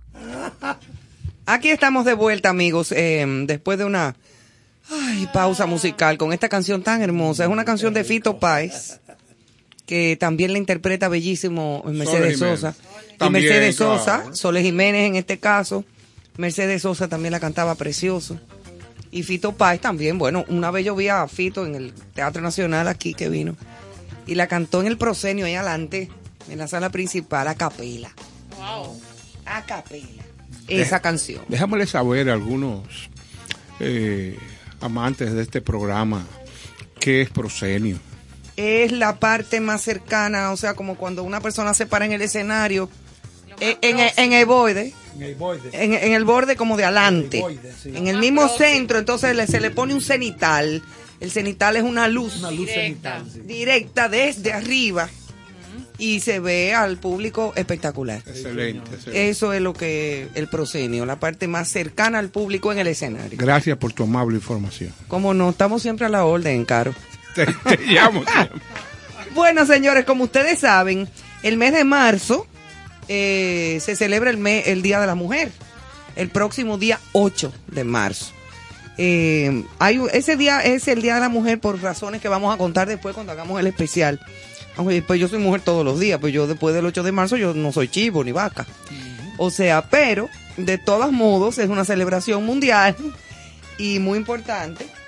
Y a propósito de que en este mes de marzo, que se inicia el día de hoy, día 1, em, se va a realizar el Festival Internacional de Poesía y Arte Grito de Mujer. Grito de Mujer 2000, perdón, 2022. Va dirigido a mujeres de todos los eh, ámbitos y representa una manera directa de utilizar la poesía y las artes para apoyar a las mujeres maltratadas y crear conciencia sobre la violencia. Esto es importante. Yo diría que no solamente para las mujeres, sino también para los hombres. Claro, lo que tiene Para es todo la- el mundo, El exacto. escenario de la celebración del Día Internacional de la Mujer. Pero Claro. Entonces, Joana y Carlos se movilizaron Ay, ay, ay. hoy a hacer una entrevista muy especial. Yo quiero que Carlos la introduzca y nos cuente antes de escuchar la entrevista eh, qué pasó ahí y con quién fue. Así es. eh, estuvimos conversando con una persona que está organizando precisamente este evento aquí en República Dominicana. Y queremos pedirle disculpas si notan que hay algunos problemitas del sonido, pero se hizo un esfuerzo. A veces el sonido no es tan bueno como uno quisiera por las limitaciones que hay. Y Póngale atención en la entrevista que vamos a poner ahora para ustedes. Se van a enterar de la persona que estuvimos entrevistando, aprovechando nosotros no solamente para hablar del evento, sino también de sus conocimientos. Ella es licenciada en educación, mención, tiene varias maestrías en lenguas modernas y ese tipo de cosas. De manera que nos vamos a escuchar esta entrevista que hemos hecho en la mañana de hoy. Nos acompaña en este momento Daisy Marte Liriano. Ella es dominicana de Monte Plata, licenciada en educación, mención lenguas modernas con varias maestrías en gestión de proyecto y educación social, posgrado en musicoterapia. Algunas de sus publicaciones incluyen el dilema de enseñar al que no quiere aprender, el dilema de las cabezas, entre otros. Creo que es un tema sumamente interesante este, porque me llamó mucho la atención lo que es el dilema de enseñar a aquellas personas que no quieren aprender. No quieren aprender. Bienvenida, Daisy. Hola, muy buenas tardes. Muchas gracias por esta calurosa bienvenida. Es para mí un placer estar aquí con ustedes, así que estoy aquí a la orden. Daisy, Bueno, gracias por, por acompañarnos en Concierto Sentido, aunque el móvil y el centro de, de conversar contigo estos minutitos es realmente un evento muy importante. Tanto al profesor Carlos como a una servidora eh, nos ha intrigado mucho este eh, libro, esta obra eh, de tu autoría, de enseñar a quien no quiere aprender. ¿Qué te motivó? ¿Qué abarca esta publicación? Así, el dilema de enseñar al que no quiere aprender es un ensayo, un ensayo académico que pues surge de muchas, eh, luego de tanta experiencia en educación, tengo alrededor de 15 años, empecé muy joven en educación por si acaso, Por si entonces, sí, por si acaso iban a sacar cuenta, eh, sí, Eh, tengo alrededor de 15 años en educación y, y me llegó, estaba haciendo una maestría en, en Chile en esos momentos, ¿sabes? Cuando uno está como de fuera, desde afuera, como que uno ve la cosa distinta. Eh, yo dije, oye, pero qué difícil es enseñar, es una maestría en educación precisamente, y había que escribir un ensayo, un ensayo corto de dos o tres páginas. Sucede que al, docente le encantó, dijo, no, eso hay que ponerlo en grande, eso, mira, ve, me motivó, y ya cuando regresé al país, entonces ahí fue que decidí eh, convertirlo ya en un libro, seguir investigando e indagando, porque es un tema muy profundo. Y es así, es, es muy duro, es muy duro querer enseñar, porque enseñar a los que quieren aprender es difícil. Imagínense cuando alguien no quiere. Entonces, en este libro, pues brindo algunas estrategias, primero para hacer que los estudiantes quieran. Además, es un análisis bien abierto, porque también analizamos al profesor que no quiere enseñar, al profesor que no sabe enseñar. O sea, que no se va ni de un bando para otro, porque es, es un análisis eh, científico, es un estudio que, que se hizo al respecto. Me gustaría conocer, Daisy, alguna de las tácticas o técnicas que utilizas para eh, motivar a la gente que no tiene el deseo de aprender a que vaya desarrollando ese hábito tan importante. Mira, eh, lo primero es que como docentes pues tenemos que ser bien, pero bien observadores, porque hay estudiantes que no quieren aprender una cosa, pero sí bien podrían aprender la otra. Entonces hay diversas técnicas, dentro de ellas es conocer al estudiante. Hay que conocerlo, hay que ver sus intereses. En mi caso, me ha pasado que hay estudiantes con maestría de inglés, por ejemplo, que me dicen, profe, yo no puedo aprender inglés porque es que no me entra, es que no hay manera. Pero a esos estudiantes les gusta cantar. Entonces, Oye, ¿qué Carla. voy a hacer? Se van a aprender una canción en inglés, así, se van a aprender una canción en inglés, entonces ahí me van a citar los festivales de inglés en las diferentes actividades y van a tener su buena, su excelente nota, porque eso es hasta ha representado el centro en diversas actividades escolares. Es buscar la manera de que el estudiante a veces no quiere aprender, pero hay que ver qué es lo que el estudiante no quiere aprender. Porque puede que no sea muy bueno en una cosa, pero sí en la otra. Lo importante es uno sabe sobrellevarlo y motivarlo. conocerlo, saber qué siente, por qué actúa de tal o cual manera. Eh, si hay forma, pues hacerse unos amigos de ellos que confíen en uno, que uno le demuestre confianza, que uno le demuestre a ellos que, que, que sí, que pueden confiar en nosotros, porque esos maestros, como antes, que eran cara dura, a veces, rebelde, ya sabemos que esa parte ya no funciona, ¿ve? porque hoy tenemos una educación que no es vertical, que ya el maestro no es un Dios que está allá arriba y el estudiante abajo, sino Así que es una educación horizontal, que estamos a- al mismo nivel. ¿ve? Entonces, cuando uno comprende como docente que estamos al mismo nivel, tú vas a escuchar, lo vas a mirar a los ojos, lo vas a entender. Y mira, y para que el estudiante aprenda, lo que hay es que, que motivarlos, que hablarles, que conversar con ellos. Y aún así, eso que dicen que no hay forma, que no quieren. Eh, a veces, eh, como decía al principio, hay que ver qué es lo que no quiere. Porque aquel estudiante que le puse el ejemplo, un ejemplo real que me ha pasado, no quería aprender inglés. Sin embargo, él, él le quería aprender a cantar.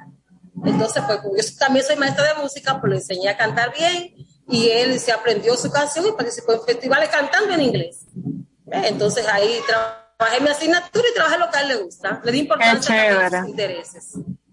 Me gustaría saber si dentro de a querer aprender hay una serie de comportamientos, es decir, se ha determinado qué es lo que principalmente prevalece dentro de ese público, de esas personas que no sienten interés por el aprendizaje, psicológicamente hablando, ¿qué puede estarle afectando? Mira, eh, esa pregunta me hace remontar un poco al pasado. Yo tenía unos 20 años, 21 años, yo estaba dando clases y yo trabajaba con el Cuerpo de Paz de Estados- Unidos. Aquí tenía un proyecto para trabajar con, con problemas de aprendizaje. Y esta pregunta me recuerda de que esos estudiantes que tienen problemas de aprendizaje, la mayoría venían, todos, vamos a decir la verdad, venían de familias disfuncionales. Ujú.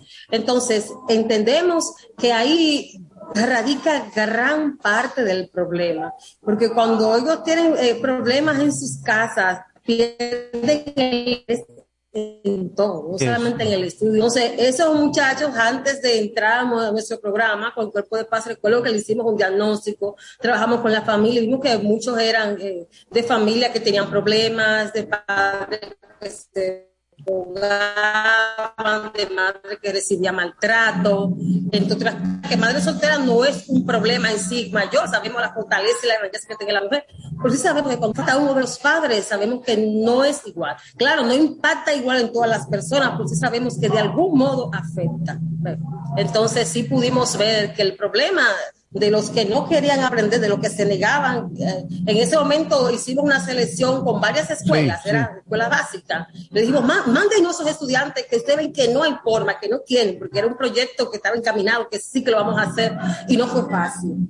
Era muy lindo decir, sáquenme esos estudiantes que, que son muy difíciles, y de verdad que logramos el objetivo al final, gracias a Dios hoy día son muchachos grandes y eso, han hecho su vida y vimos, hemos visto pues buen resultado, pero eso sí pudimos notar, que venían de muchos problemas familiares, entonces se puede decir que muchos estudiantes que no quieren aprender podríamos buscar esa parte psicológica.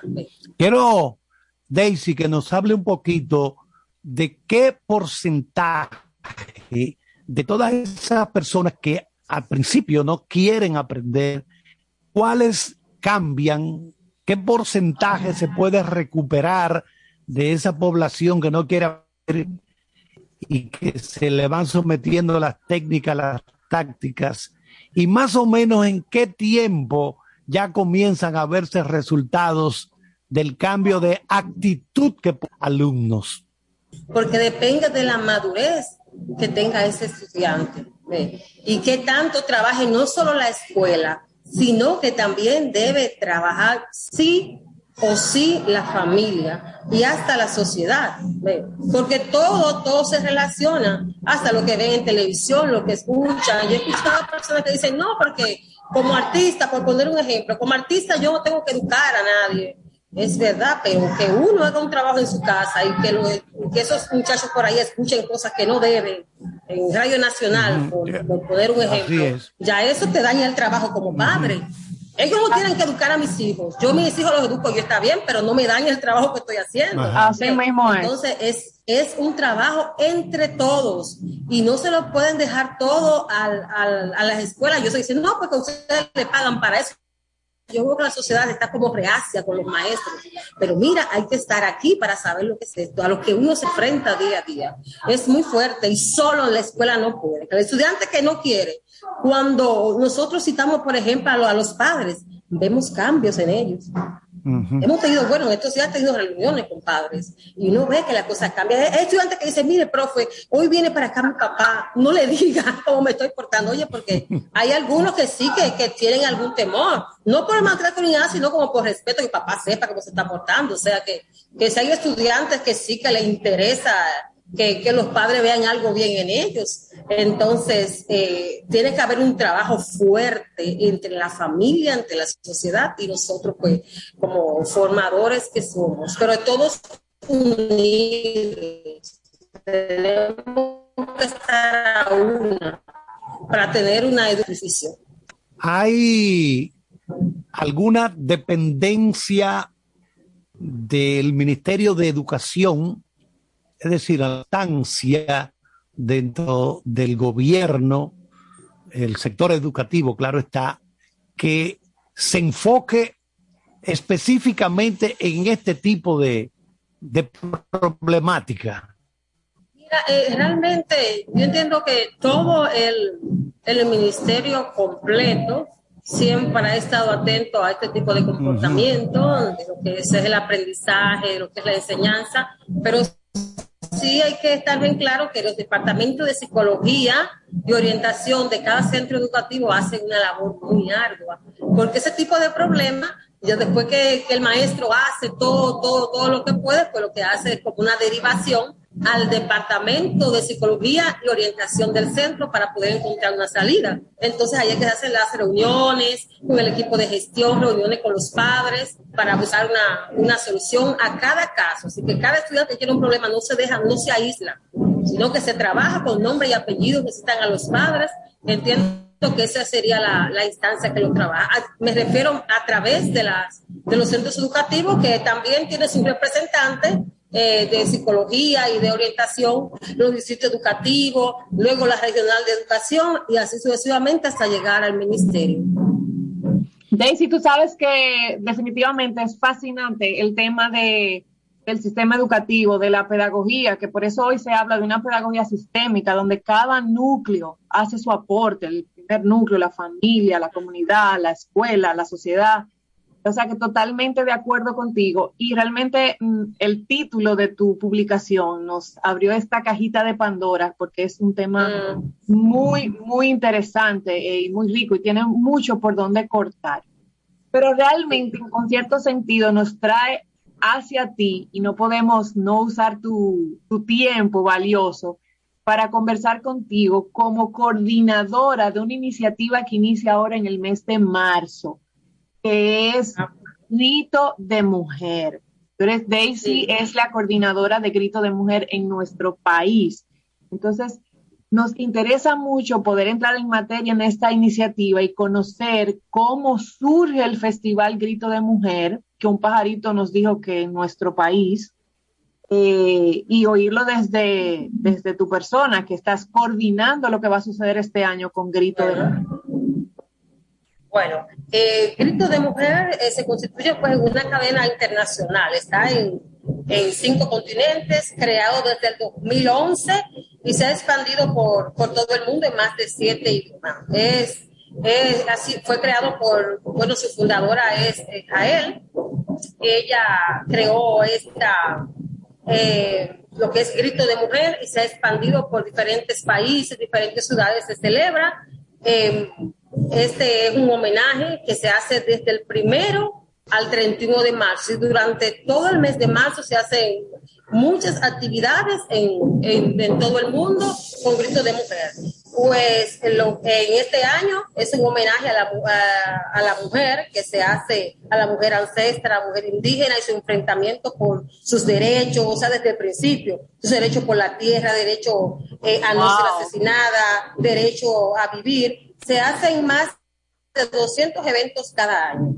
Entonces, en este año nosotros lo vamos a hacer aquí en Monteplata, en el Politécnico Ciudad del Conocimiento. Eh, para este evento, pues contamos con, la, con la ayuda, la colaboración del la regional de educación, el 17, que es la que nos corresponde, el Distrito Educativo de Monteplata, 1702, y además que contamos con el apoyo de la Universidad del Caribe, recinto Monteplata.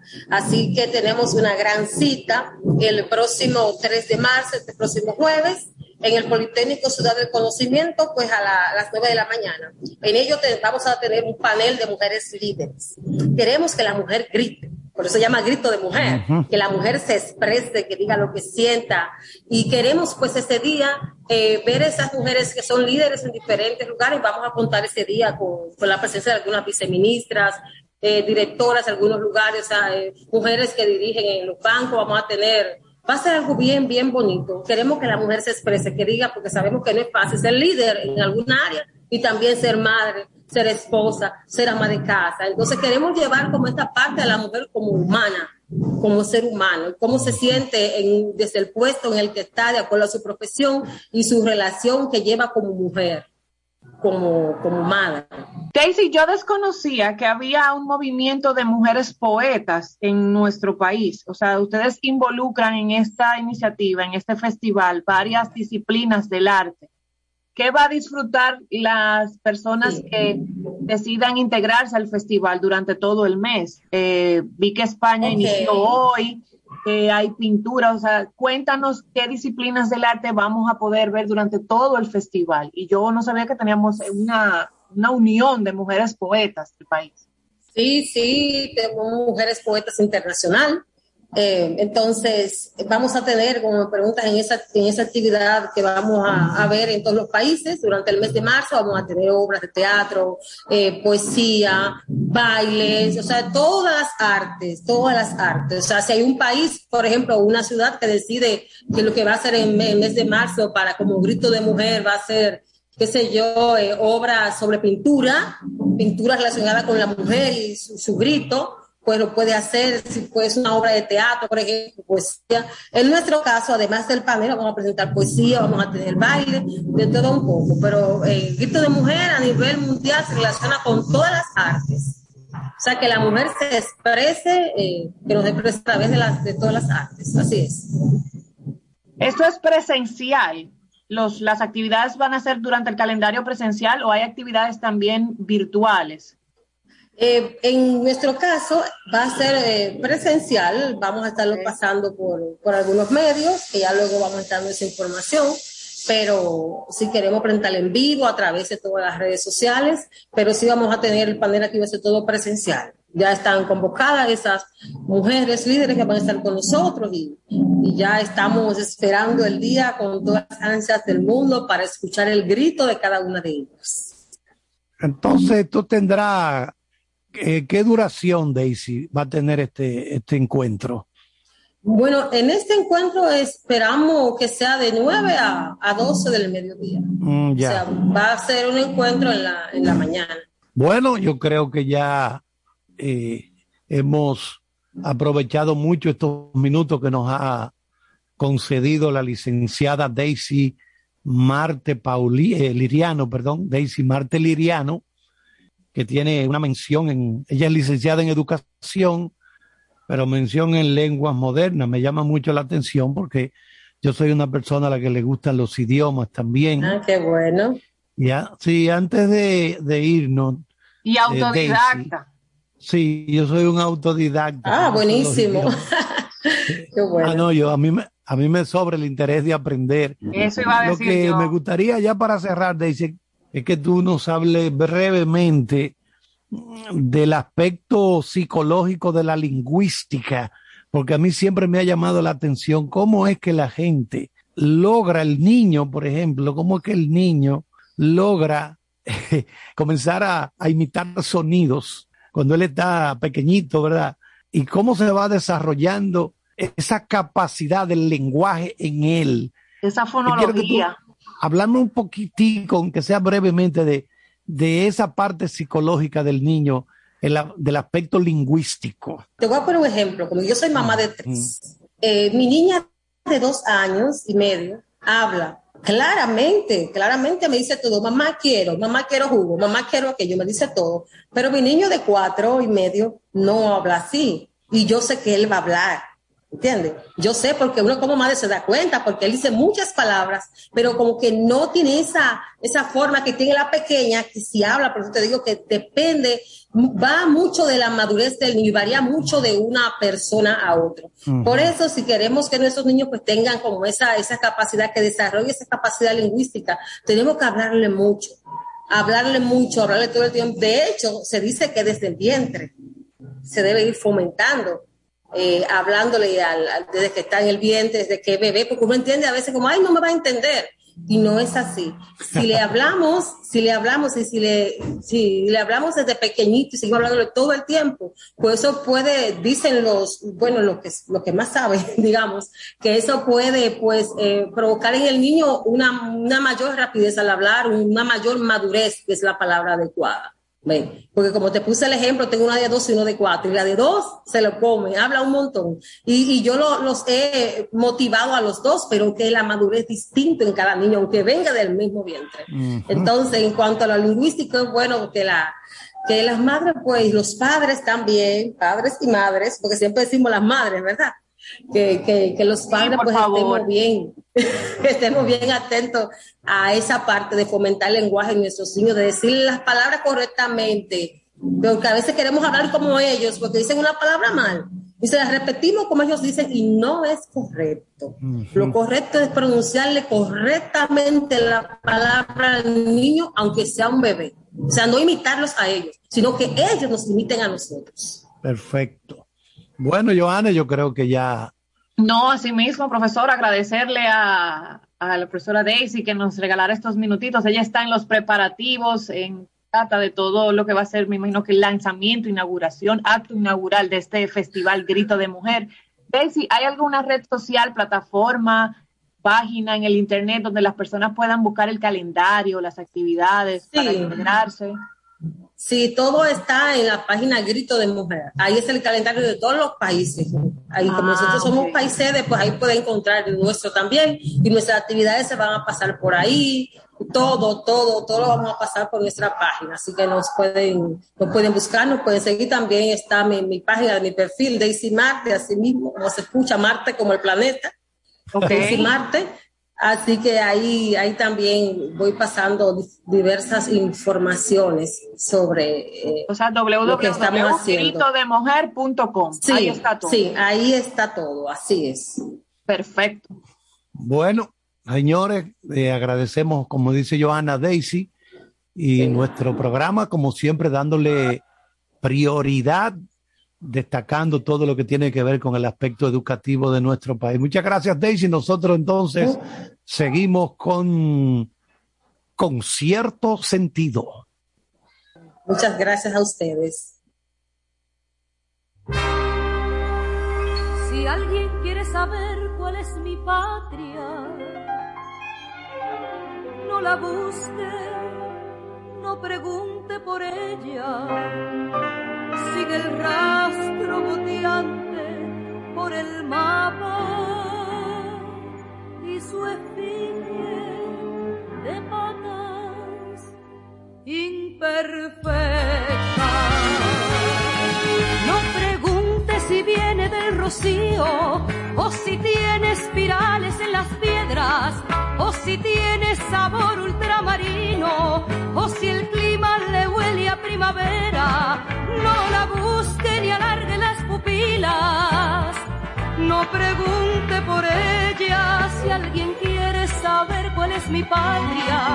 Lo diré en una tarde americana, cuando el mundo se quite la cabeza y le arranque la espina innominada.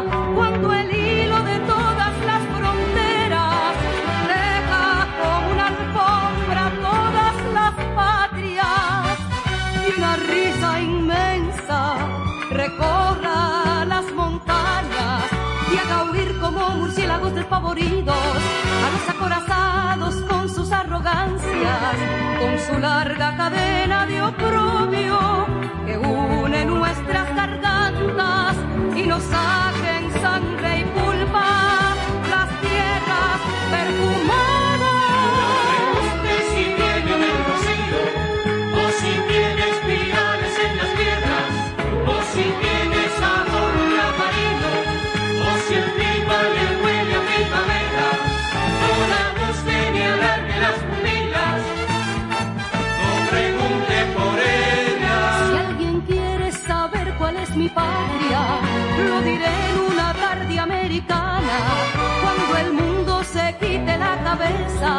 y le arranque la espina innominada cuando el hilo de todas las fronteras deja como una alfombra todas las patrias y una risa inmensa recorra las montañas y haga huir como murciélagos despavoridos a los acorazados con sus arrogancias con su larga cadena de oprobio.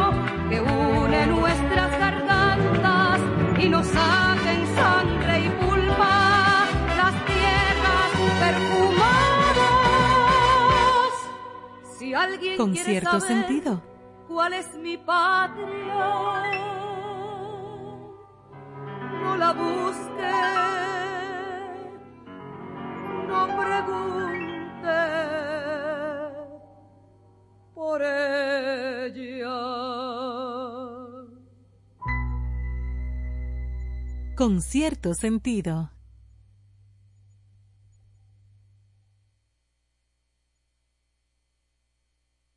Hey Jude, don't make it bad. Take a sad song and make it better. Remember to let her into your heart. Then you can start to make it better. Hey Jude, don't be afraid. You were made to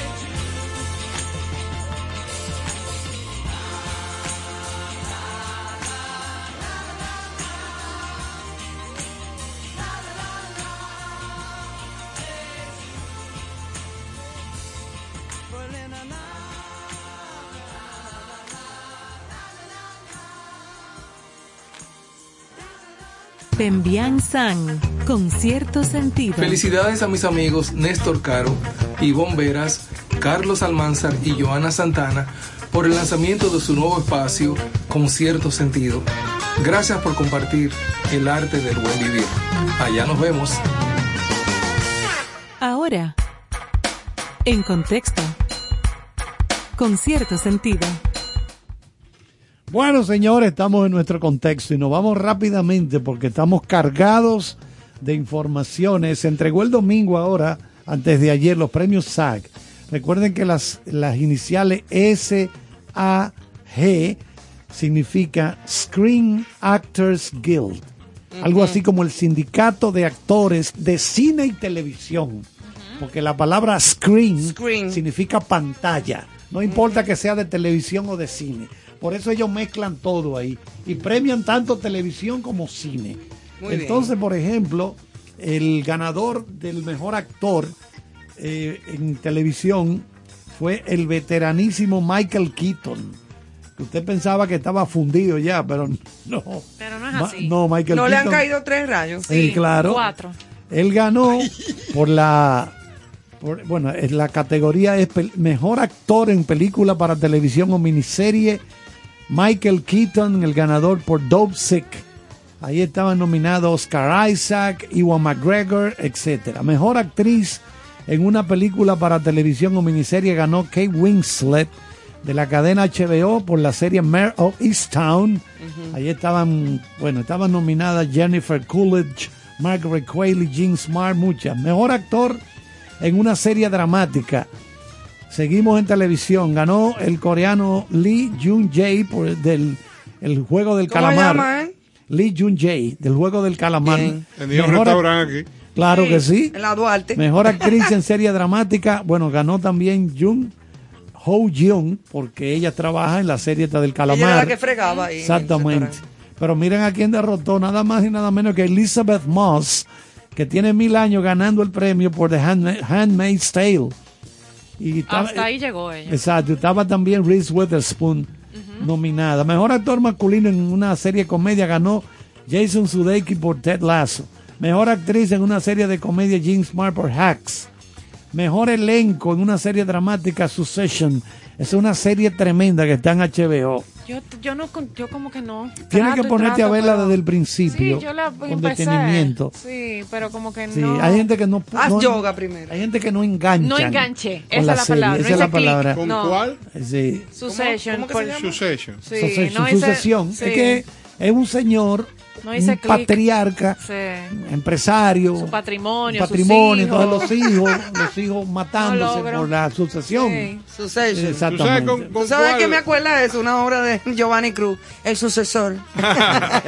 Tú sabes que, que yo, con qué yo no, y disculpa Carlos que te interrumpa, eh, con qué yo no enganché con la, las madres paralelas.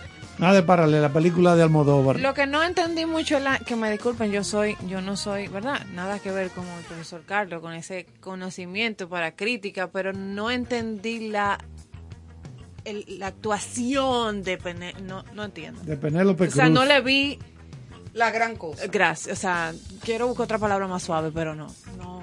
No, pero eso no, No está vi, mal. no vi. a ti, a ti. O sea, pero es que para no, mí- no a todo el mundo le puede mí, parecer lo mismo. Lady Gaga todavía en su en su Gucci ten- tuvo un, Sí. una Que no- no la interpretación nominaron. que no la nominaron. No está tuvo una nominada al Oscar, interpretación el- Sí, Lady como Gaga. más, más representativa. más No. representativa de una nominación. La de Penélope no, no entendí. O sea, no. Bueno, eh, en- ya en el cine, mejor actor principal ganó Will Smith por King Richard, que hace el papel de las hermanas Williams. Sí, la sí, del papá de la- de las- tenista. Mejor actriz ganó Jessica Chastain por Los ojos de Tammy Faye. Mejor actor papel secundario Troy Kutsur por la película Coda. Recuerden que Coda es la película de la jovencita De que le gusta cantar, pero ella vive con padres que son sordos. Y a ella le gusta cantar, pero imagínate vivir con sordos. Entonces, Troy Kotsur fue el mejor actor por Coda, mejor actriz. Ariana DeBose West Side Story. Esa fue la película que dirigió Spielberg. Sí, Spielberg. El Amor sin barreras. Y así por el estilo, porque no vamos, no caben todas, ¿verdad?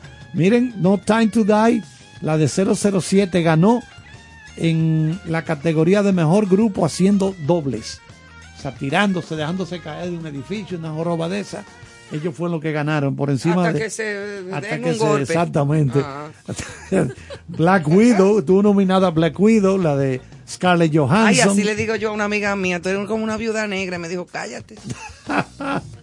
Pero nada, lo que quería decir finalmente es que lamentablemente murió un director de cine mexicano que iba con su novia en un solo distrito de la Ciudad de México, ¿verdad?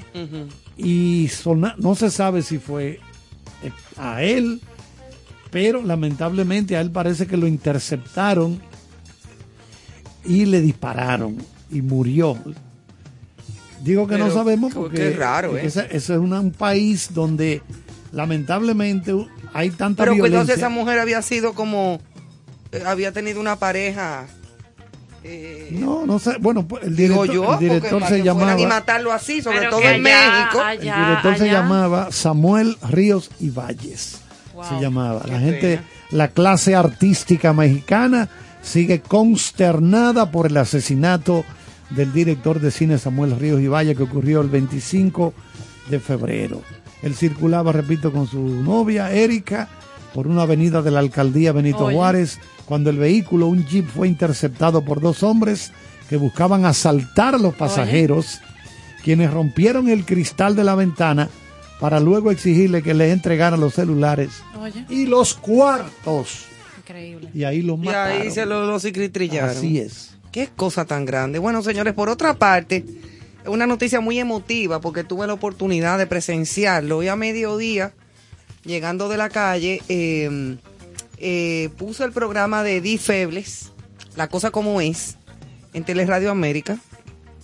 Y ella pasó todo lo que sucedió en la mañana con la despedida de, después de 25 años con el programa El Día de Uchi Lora. El comunicador Uchi Lora, quien anunció este martes su retiro inmediato Ay, sí. de la dirección del programa de televisión El Día, transmitido por el canal Telesistema 11 después de 25 años.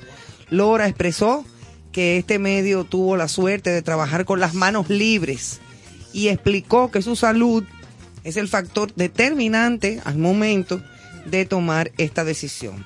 25 años. 25 años. Mira, fue muy emotivo. Ahí escuchamos unas palabras preciosas de don Pepín Corripio. También su hijo Manuel Corripio, que hasta se emocionó. Y, y- y bueno, ahí Uchi se puso a llorar.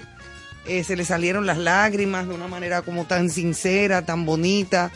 Eh, Manuel estaba sumamente emocionado también. Yo en mi casa estaba dando gritos con hipío. Es una cosa fuerte, pero muy hermoso porque fue una despedida con tanto respeto, con tanta admiración de ambas partes. Eh, al mismo tiempo, Carolina Santana se despidió del programa del día, que desde que comenzó a abrir la boca con su discurso, ahí mismo comenzó a llorar. Y de paso, yo, eh, todos también, y yo también.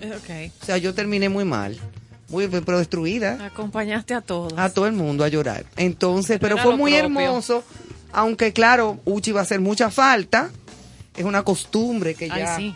ha hecho y la costumbre hace ley, como dicen. Eh, y toda mi admiración y mi respeto hacia Don Uchi. Eh, eh, eh, hay un- una anécdota bonita ahí que dijo Betty, la esposa de, de Uchi, que que ella no se imagina el no tener que poner el despertador a las 4 de la mañana. Se levanta a las 4. Porque imagínate 25 años en eso. Él lo dijo una mañana. que- 25 que él- años en eso. Él se levanta a las 4 de la mañana a No, trabajar. él va a seguir despertándose a la misma días, hora, porque ya su reloj días. biológico está acostumbrado. Sí, sí, pero que él va a participar nada más dos o tres veces. Comentarios. Quizá, exactamente. en- y va a seguir semana. también con el programa esta misma semana que hace con su hija Sí, sí. eh, Diana. Lora desde Canadá, exactamente, por Zoom. Ella eh, con, con su papá hacen una un, un buen dúo. Pero tiene que cuidarse Uchi ya y descansar, descansar un poco. Se lo merece. Se lo merece por hace rato. Hace rato. Así es que mis respetos, don Uchi, a todo el equipo del día, a don Pepín, a Manuel y a toda la gente de Que una Telesistema. generación siga su camino. Claro que sí, un abrazo. Seguimos. Señores, y en contexto tenemos una noticia en el orden del arte. La presidenta de Acroarte, Emelín Valdera, afirmó la gala número 38 de los premios soberanos. Sí se, se realizará este año, aunque no sea en la fecha acostumbrada debido a la pandemia. No hemos dejado de trabajar, pero tranquilos, que no cunde el pánico. o sea, Exactamente, que los premios van, actuali- puntualizó Valdera. En este sentido, destacó que al igual que el año anterior, eh, no se hará en el tiempo programado. Acroarte trabaja para llevar a cabo la celebración del arte de la República Dominicana. Los premios van eh, a todos los artistas y el público dominicano que se prepare para disfrutar de esta gala, agregó la amiga Valdera. O sea que esperamos eh, ese desenlace del arte dominicano, ¿no? Que es muy esperado, es algo que el dominicano aprecia. Estamos en contexto. Miren, y por aquí otra noticia, eh, aunque a veces las reservamos para nuestros jueves de estreno y de cine, eh, pero igual, eh, hablando de personas PM, como me han enseñado mis compañeritos, pasado meridiano, Dímelo. El querido amigo del profesor Carlos, Michael Douglas, ajá, por eso, nada de PM, Michael Douglas, que de paso me encantó cuando podía ver su serie de... Ay, ¿cómo es que se llamaba? Kominsky. Excelente. No, me Oye, encanta. O sea, para oye. mí no hay un humor negro mejor plasmado que esa serie. no, no. Además de que yo estaba enamorada de Michael Cuando él Douglas. estaba. No, no, no, definitivamente. Michael Douglas era bello, Yo precioso, me reía. pero ya está un poco explotado. Bueno, ¿Y por, qué pues- tú no, ¿Y por qué tú no exaltas sus condiciones eh, eh, como actor? Pero muy una- bueno, diga que, está- que le gustaba. O sea, siempre terminamos que le gustaba. Él no entiende de... Pero que era bello, precioso ese hombre. De que él esté PM ni nada por el estilo. Eh, Michael Douglas encarnará a Benjamin Franklin en una serie de Apple TV.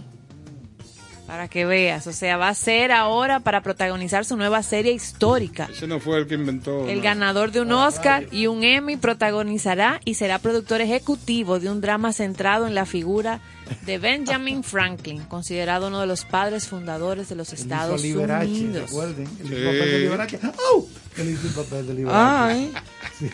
Pero ven acá, Carly, ¿por qué que tú te, te, te pones malo? Que darle seguimiento para cuando se estará estrenando esta serie, pero sale el anuncio. A los 70 años, sin formación diplomática, como menciona, eso es todo el perfil aquí nos da de Benjamin Franklin, pero eh, Muy viene bien. a través de la representación de Michael Douglas. Bueno, Muy bien. Tenemos algo de que ustedes saben que el día jue- eh, jueves aquí en República Dominicana y en gran parte del mundo se estrenará la película de Batman, la nueva, que por cierto, lo que hemos leído hasta ahora es que la película está muy bien hecha. Para algunos críticos norteamericanos incluso es una obra maestra. Eso estoy leyendo. Sí. ¿Cuál? Batman, la, Ba- la- la nueva. Se llama así The Batman, con una tremenda actuación de Robert Pattinson. Bueno, la dirige Matt Reeves. Mira, que él a mí no me da Batman por sí. parte. Bueno, ¿Cómo que pero no? eh, eh, esta película de Batman Con su máscara. no Que es se ponga su máscara. este- esta, esta película de Batman no es la típica, la tradicional de superhéroes. No. Mm. Esto tiene más un aspecto detectivesco. Y él de, se quita de- el flu. De Bruce Wayne, claro, que Ay. tiene que Ah, quitárselo porque hace dos papeles. Hay que quitarse. El de Bruce Wayne ¿Tú quieres quitarse? y el de Batman en sí. Entonces, el, eh, por ejemplo, un- algunos le dan cuatro estrellas y media de cinco, otros le dan siete de diez estrellas. O sea, Ah, la, pero la- bastante la bien, crítica está sí. muy buena, muy buena. Pero no te pongas malo, que ya estamos casi terminando, manito. Entonces, Contrólate. aquí estrenará este jueves, pasado mañana, en Estados Unidos el viernes, pero en Rusia no se va a estrenar. No se la va a poder. No, porque no, a ellos no les interesa formar parte del mundo y como ellos son los, los leones por allá con su jefe a la cabeza, bueno, pues está bien. Todo el mundo está recogiendo toda su música, toda su película, todo su concierto, todo su deporte y déjenlo solo por Bueno, allá. a propósito, la red social Instagram ha bloqueado este martes todas las cuentas del canal Rusia Today, o sea, el RT, RT Noticias. Noticias, en su plataforma, restringiendo, Eso es estatal. eh, eso fue eh, estatal, Eso es exactamente. estatal esa cadena. Ya lo sabes, restringiendo de este modo el acceso a ellas en un total de 27 países europeos. Aquí todavía está activa. Aquí todavía está activa, pero ahorita ni sale. Sí. Además no va a ver nada. Ya en España no estaba. Previamente, el gigante de las redes sociales, Meta, eh, propietario de Facebook, Instagram y WhatsApp, anunció que restringirá el acceso a los medios de comunicación rusos RT y Sputnik en el territorio de la Unión Europea. Eh, esto está fuerte. Y es lo que te digo, que Batman pues no va tampoco. Ni Batman, ni Superman, ni, ni los picapiedras. Ni nadie. Mira, la que sí va es Perejil. ¿En Haití? De Perejil.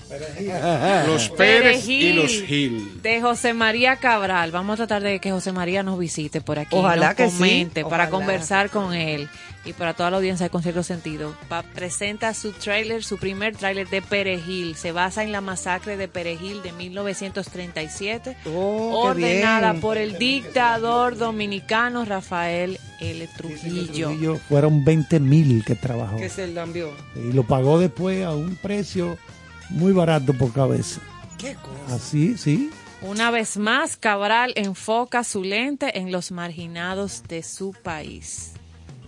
Eh, Bueno, Perejil eso sí se basa una- en esa masacre cuando el dictador dominicano Rafael L. Trujillo ordenó la eliminación de comunidades haitianas en la frontera del país con Haití. Tú sabes lo que es traer a José María de su parte como director y entonces tener a un historiador que nos acompañe para ahí poder Hablar la realidad de eso. ese- ¿sí? ese co- exactamente. Vamos a preparar No, y el seguro que hizo toda una serie de investigaciones. Sí, yo sé que sí, pero para- históricas y todo eso, buenísimo. para sería. tener esa conversación ahí. Ay, muy eso sería especial. un, un palo, pero grande. Es Eso que, bien. es que este país tiene eh, miles de sucesos El interesantes cine, lo único malo de, que de- pudieran ser aprovechados sí, por lo, el lo único malo de llevar todos esos capítulos de nuestra historia y hacerlo bien es lo costoso que es. Es muy costoso. Sí, es muy costoso porque estamos hablando de, imagínate, los época, vestuarios de la época. época, representar Los época, es muy vestuarios caro. militares, de esa- hay que hacerlo. Es muy caro. Eso Todo, sale muy todo, caro. todo, O sea, vestuario, muy bueno- ambientación, vehículos. Es muy bonito criticar y decir, ah, es un disparate, qué mal hecho está. el caballo". No, y los carros, Mete- los métete en vehículos, hacer todo. una cosa de Y- esa y- para que tú veas. Y el, en el cine eso no se alquila. Sí, pero ¿quién te lo va a alquilar aquí? No, porque no es aquí. O sea, por ejemplo, tú estás haciendo una película de época y hay una compañía especializada en vestuario y tú dices, bueno, yo eh, eh, 1950 y yo necesito eh, ropa de latinos en 1950. Eso quizás puede aparecer. Sí, ¿no sí, aquí no Yo aparece, creo- se, digo, tiene que mandar a hacer. costoso. Es muy Se tiene que costoso mandar a porque hacer. tú en una escena fácilmente de ese tipo de, de películas pueden aparecer 100, 200 personas. Sí. Pero se De Y, extra. y- y hay que poner- y a hay que- y hay que vestirlo a todito. Claro, Yo creo que aquí hay gente ya que está trabajando en eso, Sí. de crear esa base. vestuarios para, Exacto. para telenovelas, y teatro. para y- teatro y, sobre todo para filmaciones donde hay que darle la continuidad.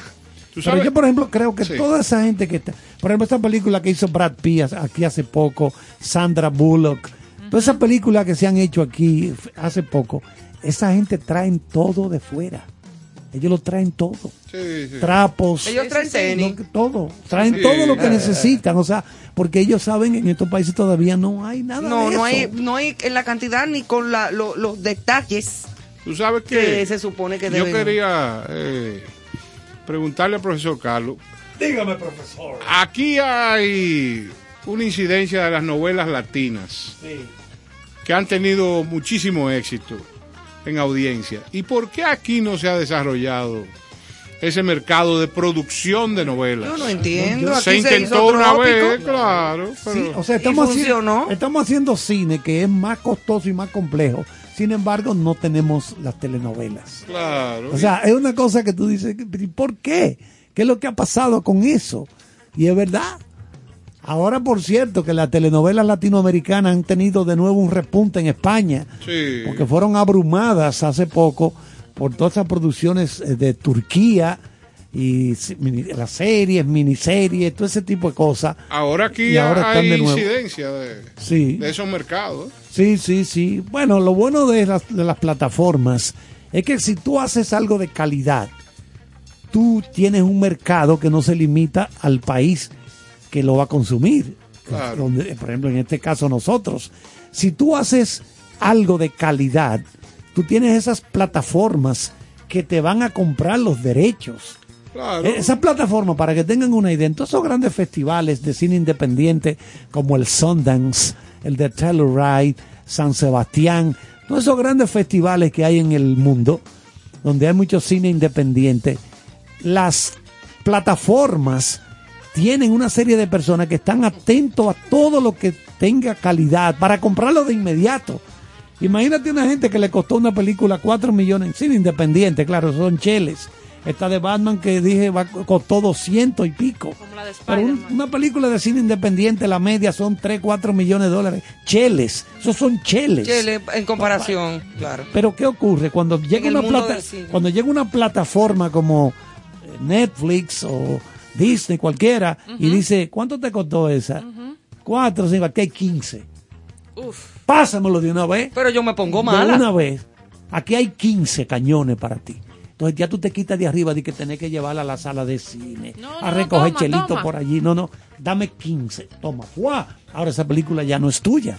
Esa película ya le pertenece de A por eso. vida Ah. a quien la compró. ¿A quién la compró? Sí, pero el dinero es tuyo. Ah, no, de tu por vida. cuarto. De por vida. Tú O haces, con hasta tu, que dure. tú haces con tu cuarto lo que tú, que Lo tú que quieres tú votarlo en quieras. tres o sea días. que si ese es por tu ejemplo, problema. si por ejemplo Ángel Muñiz va y le vende Nueva York a Netflix y le interesa comprársela, se puede Sí, llevar sí, una hay, billeta. hay forma porque puede ser que Una le, dinera. puede ser que le compren los derechos por dos años. También. por ejemplo. Pero en el caso de que cuando ellos van a un festival este como el, el Sundance, que fue el, que creó Robert Redford, ahí en Salt Lake City, por ahí, hace tiempo ya tiene un gran prestigio a nivel mundial, hasta un canal de televisión tiene ese festival.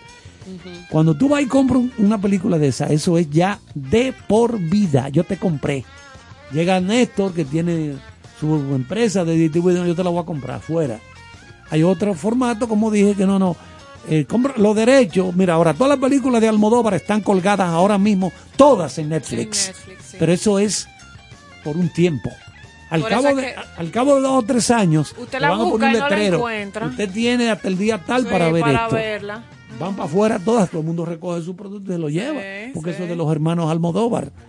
De Pedro y el hermano que es el productor de todas sus películas. Ahí está Mujer y ahí voy de. Todas. Mujer al borde de un ataque de nervios. Así Está. se llama un programa de radio. Pero fue.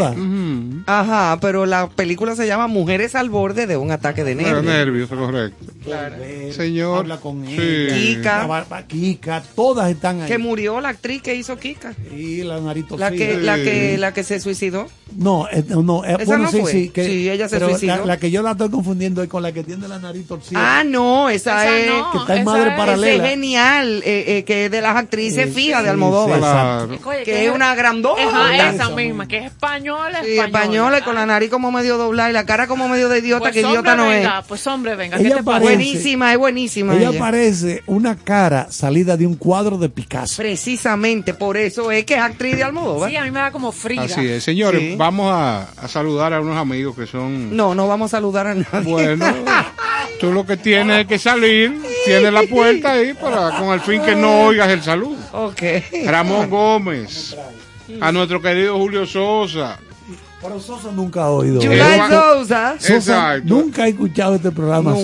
Sosa. Eduardo, Nunca. Eduardo Galán, que se siente en una terraza majestuosa que tiene ahora Oh. a escuchar este programa, y a la buena amiga Angelita Elmúdez, Ay, Angelita, un abrazo desde aquí, mi que tuve el querida. placer de conversar con ella hoy Qué bueno. y dijo que no iba a escuchar.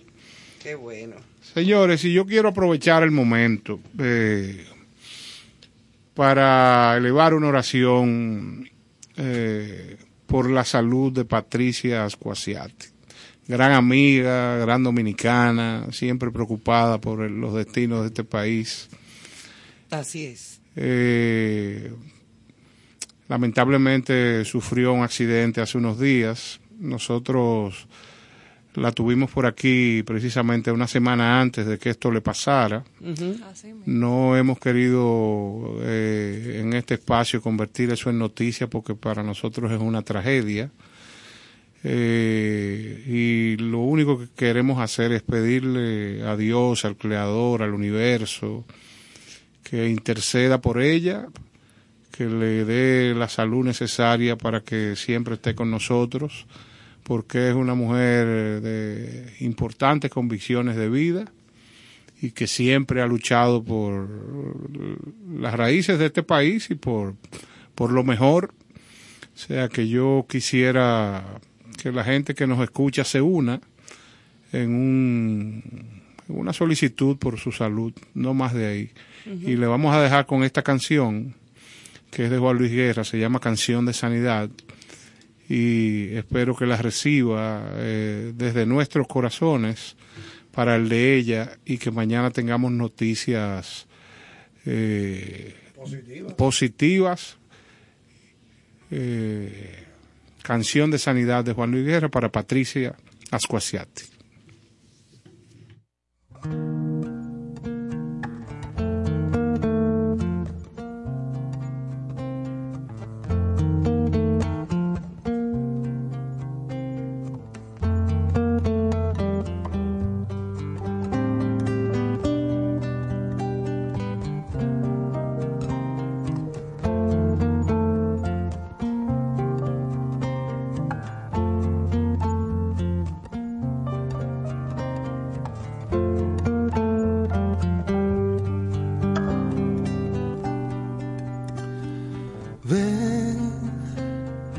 Tócame, Señor. Quiero recibir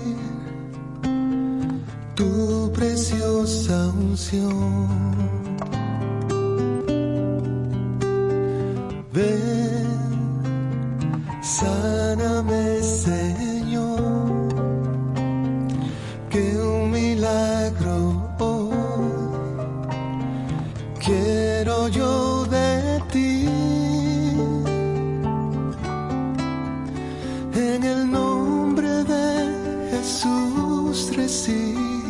sanidad. He tocado el borde de su manto, sano estoy por su Espíritu Santo. En el nombre de Jesús recibo sanidad.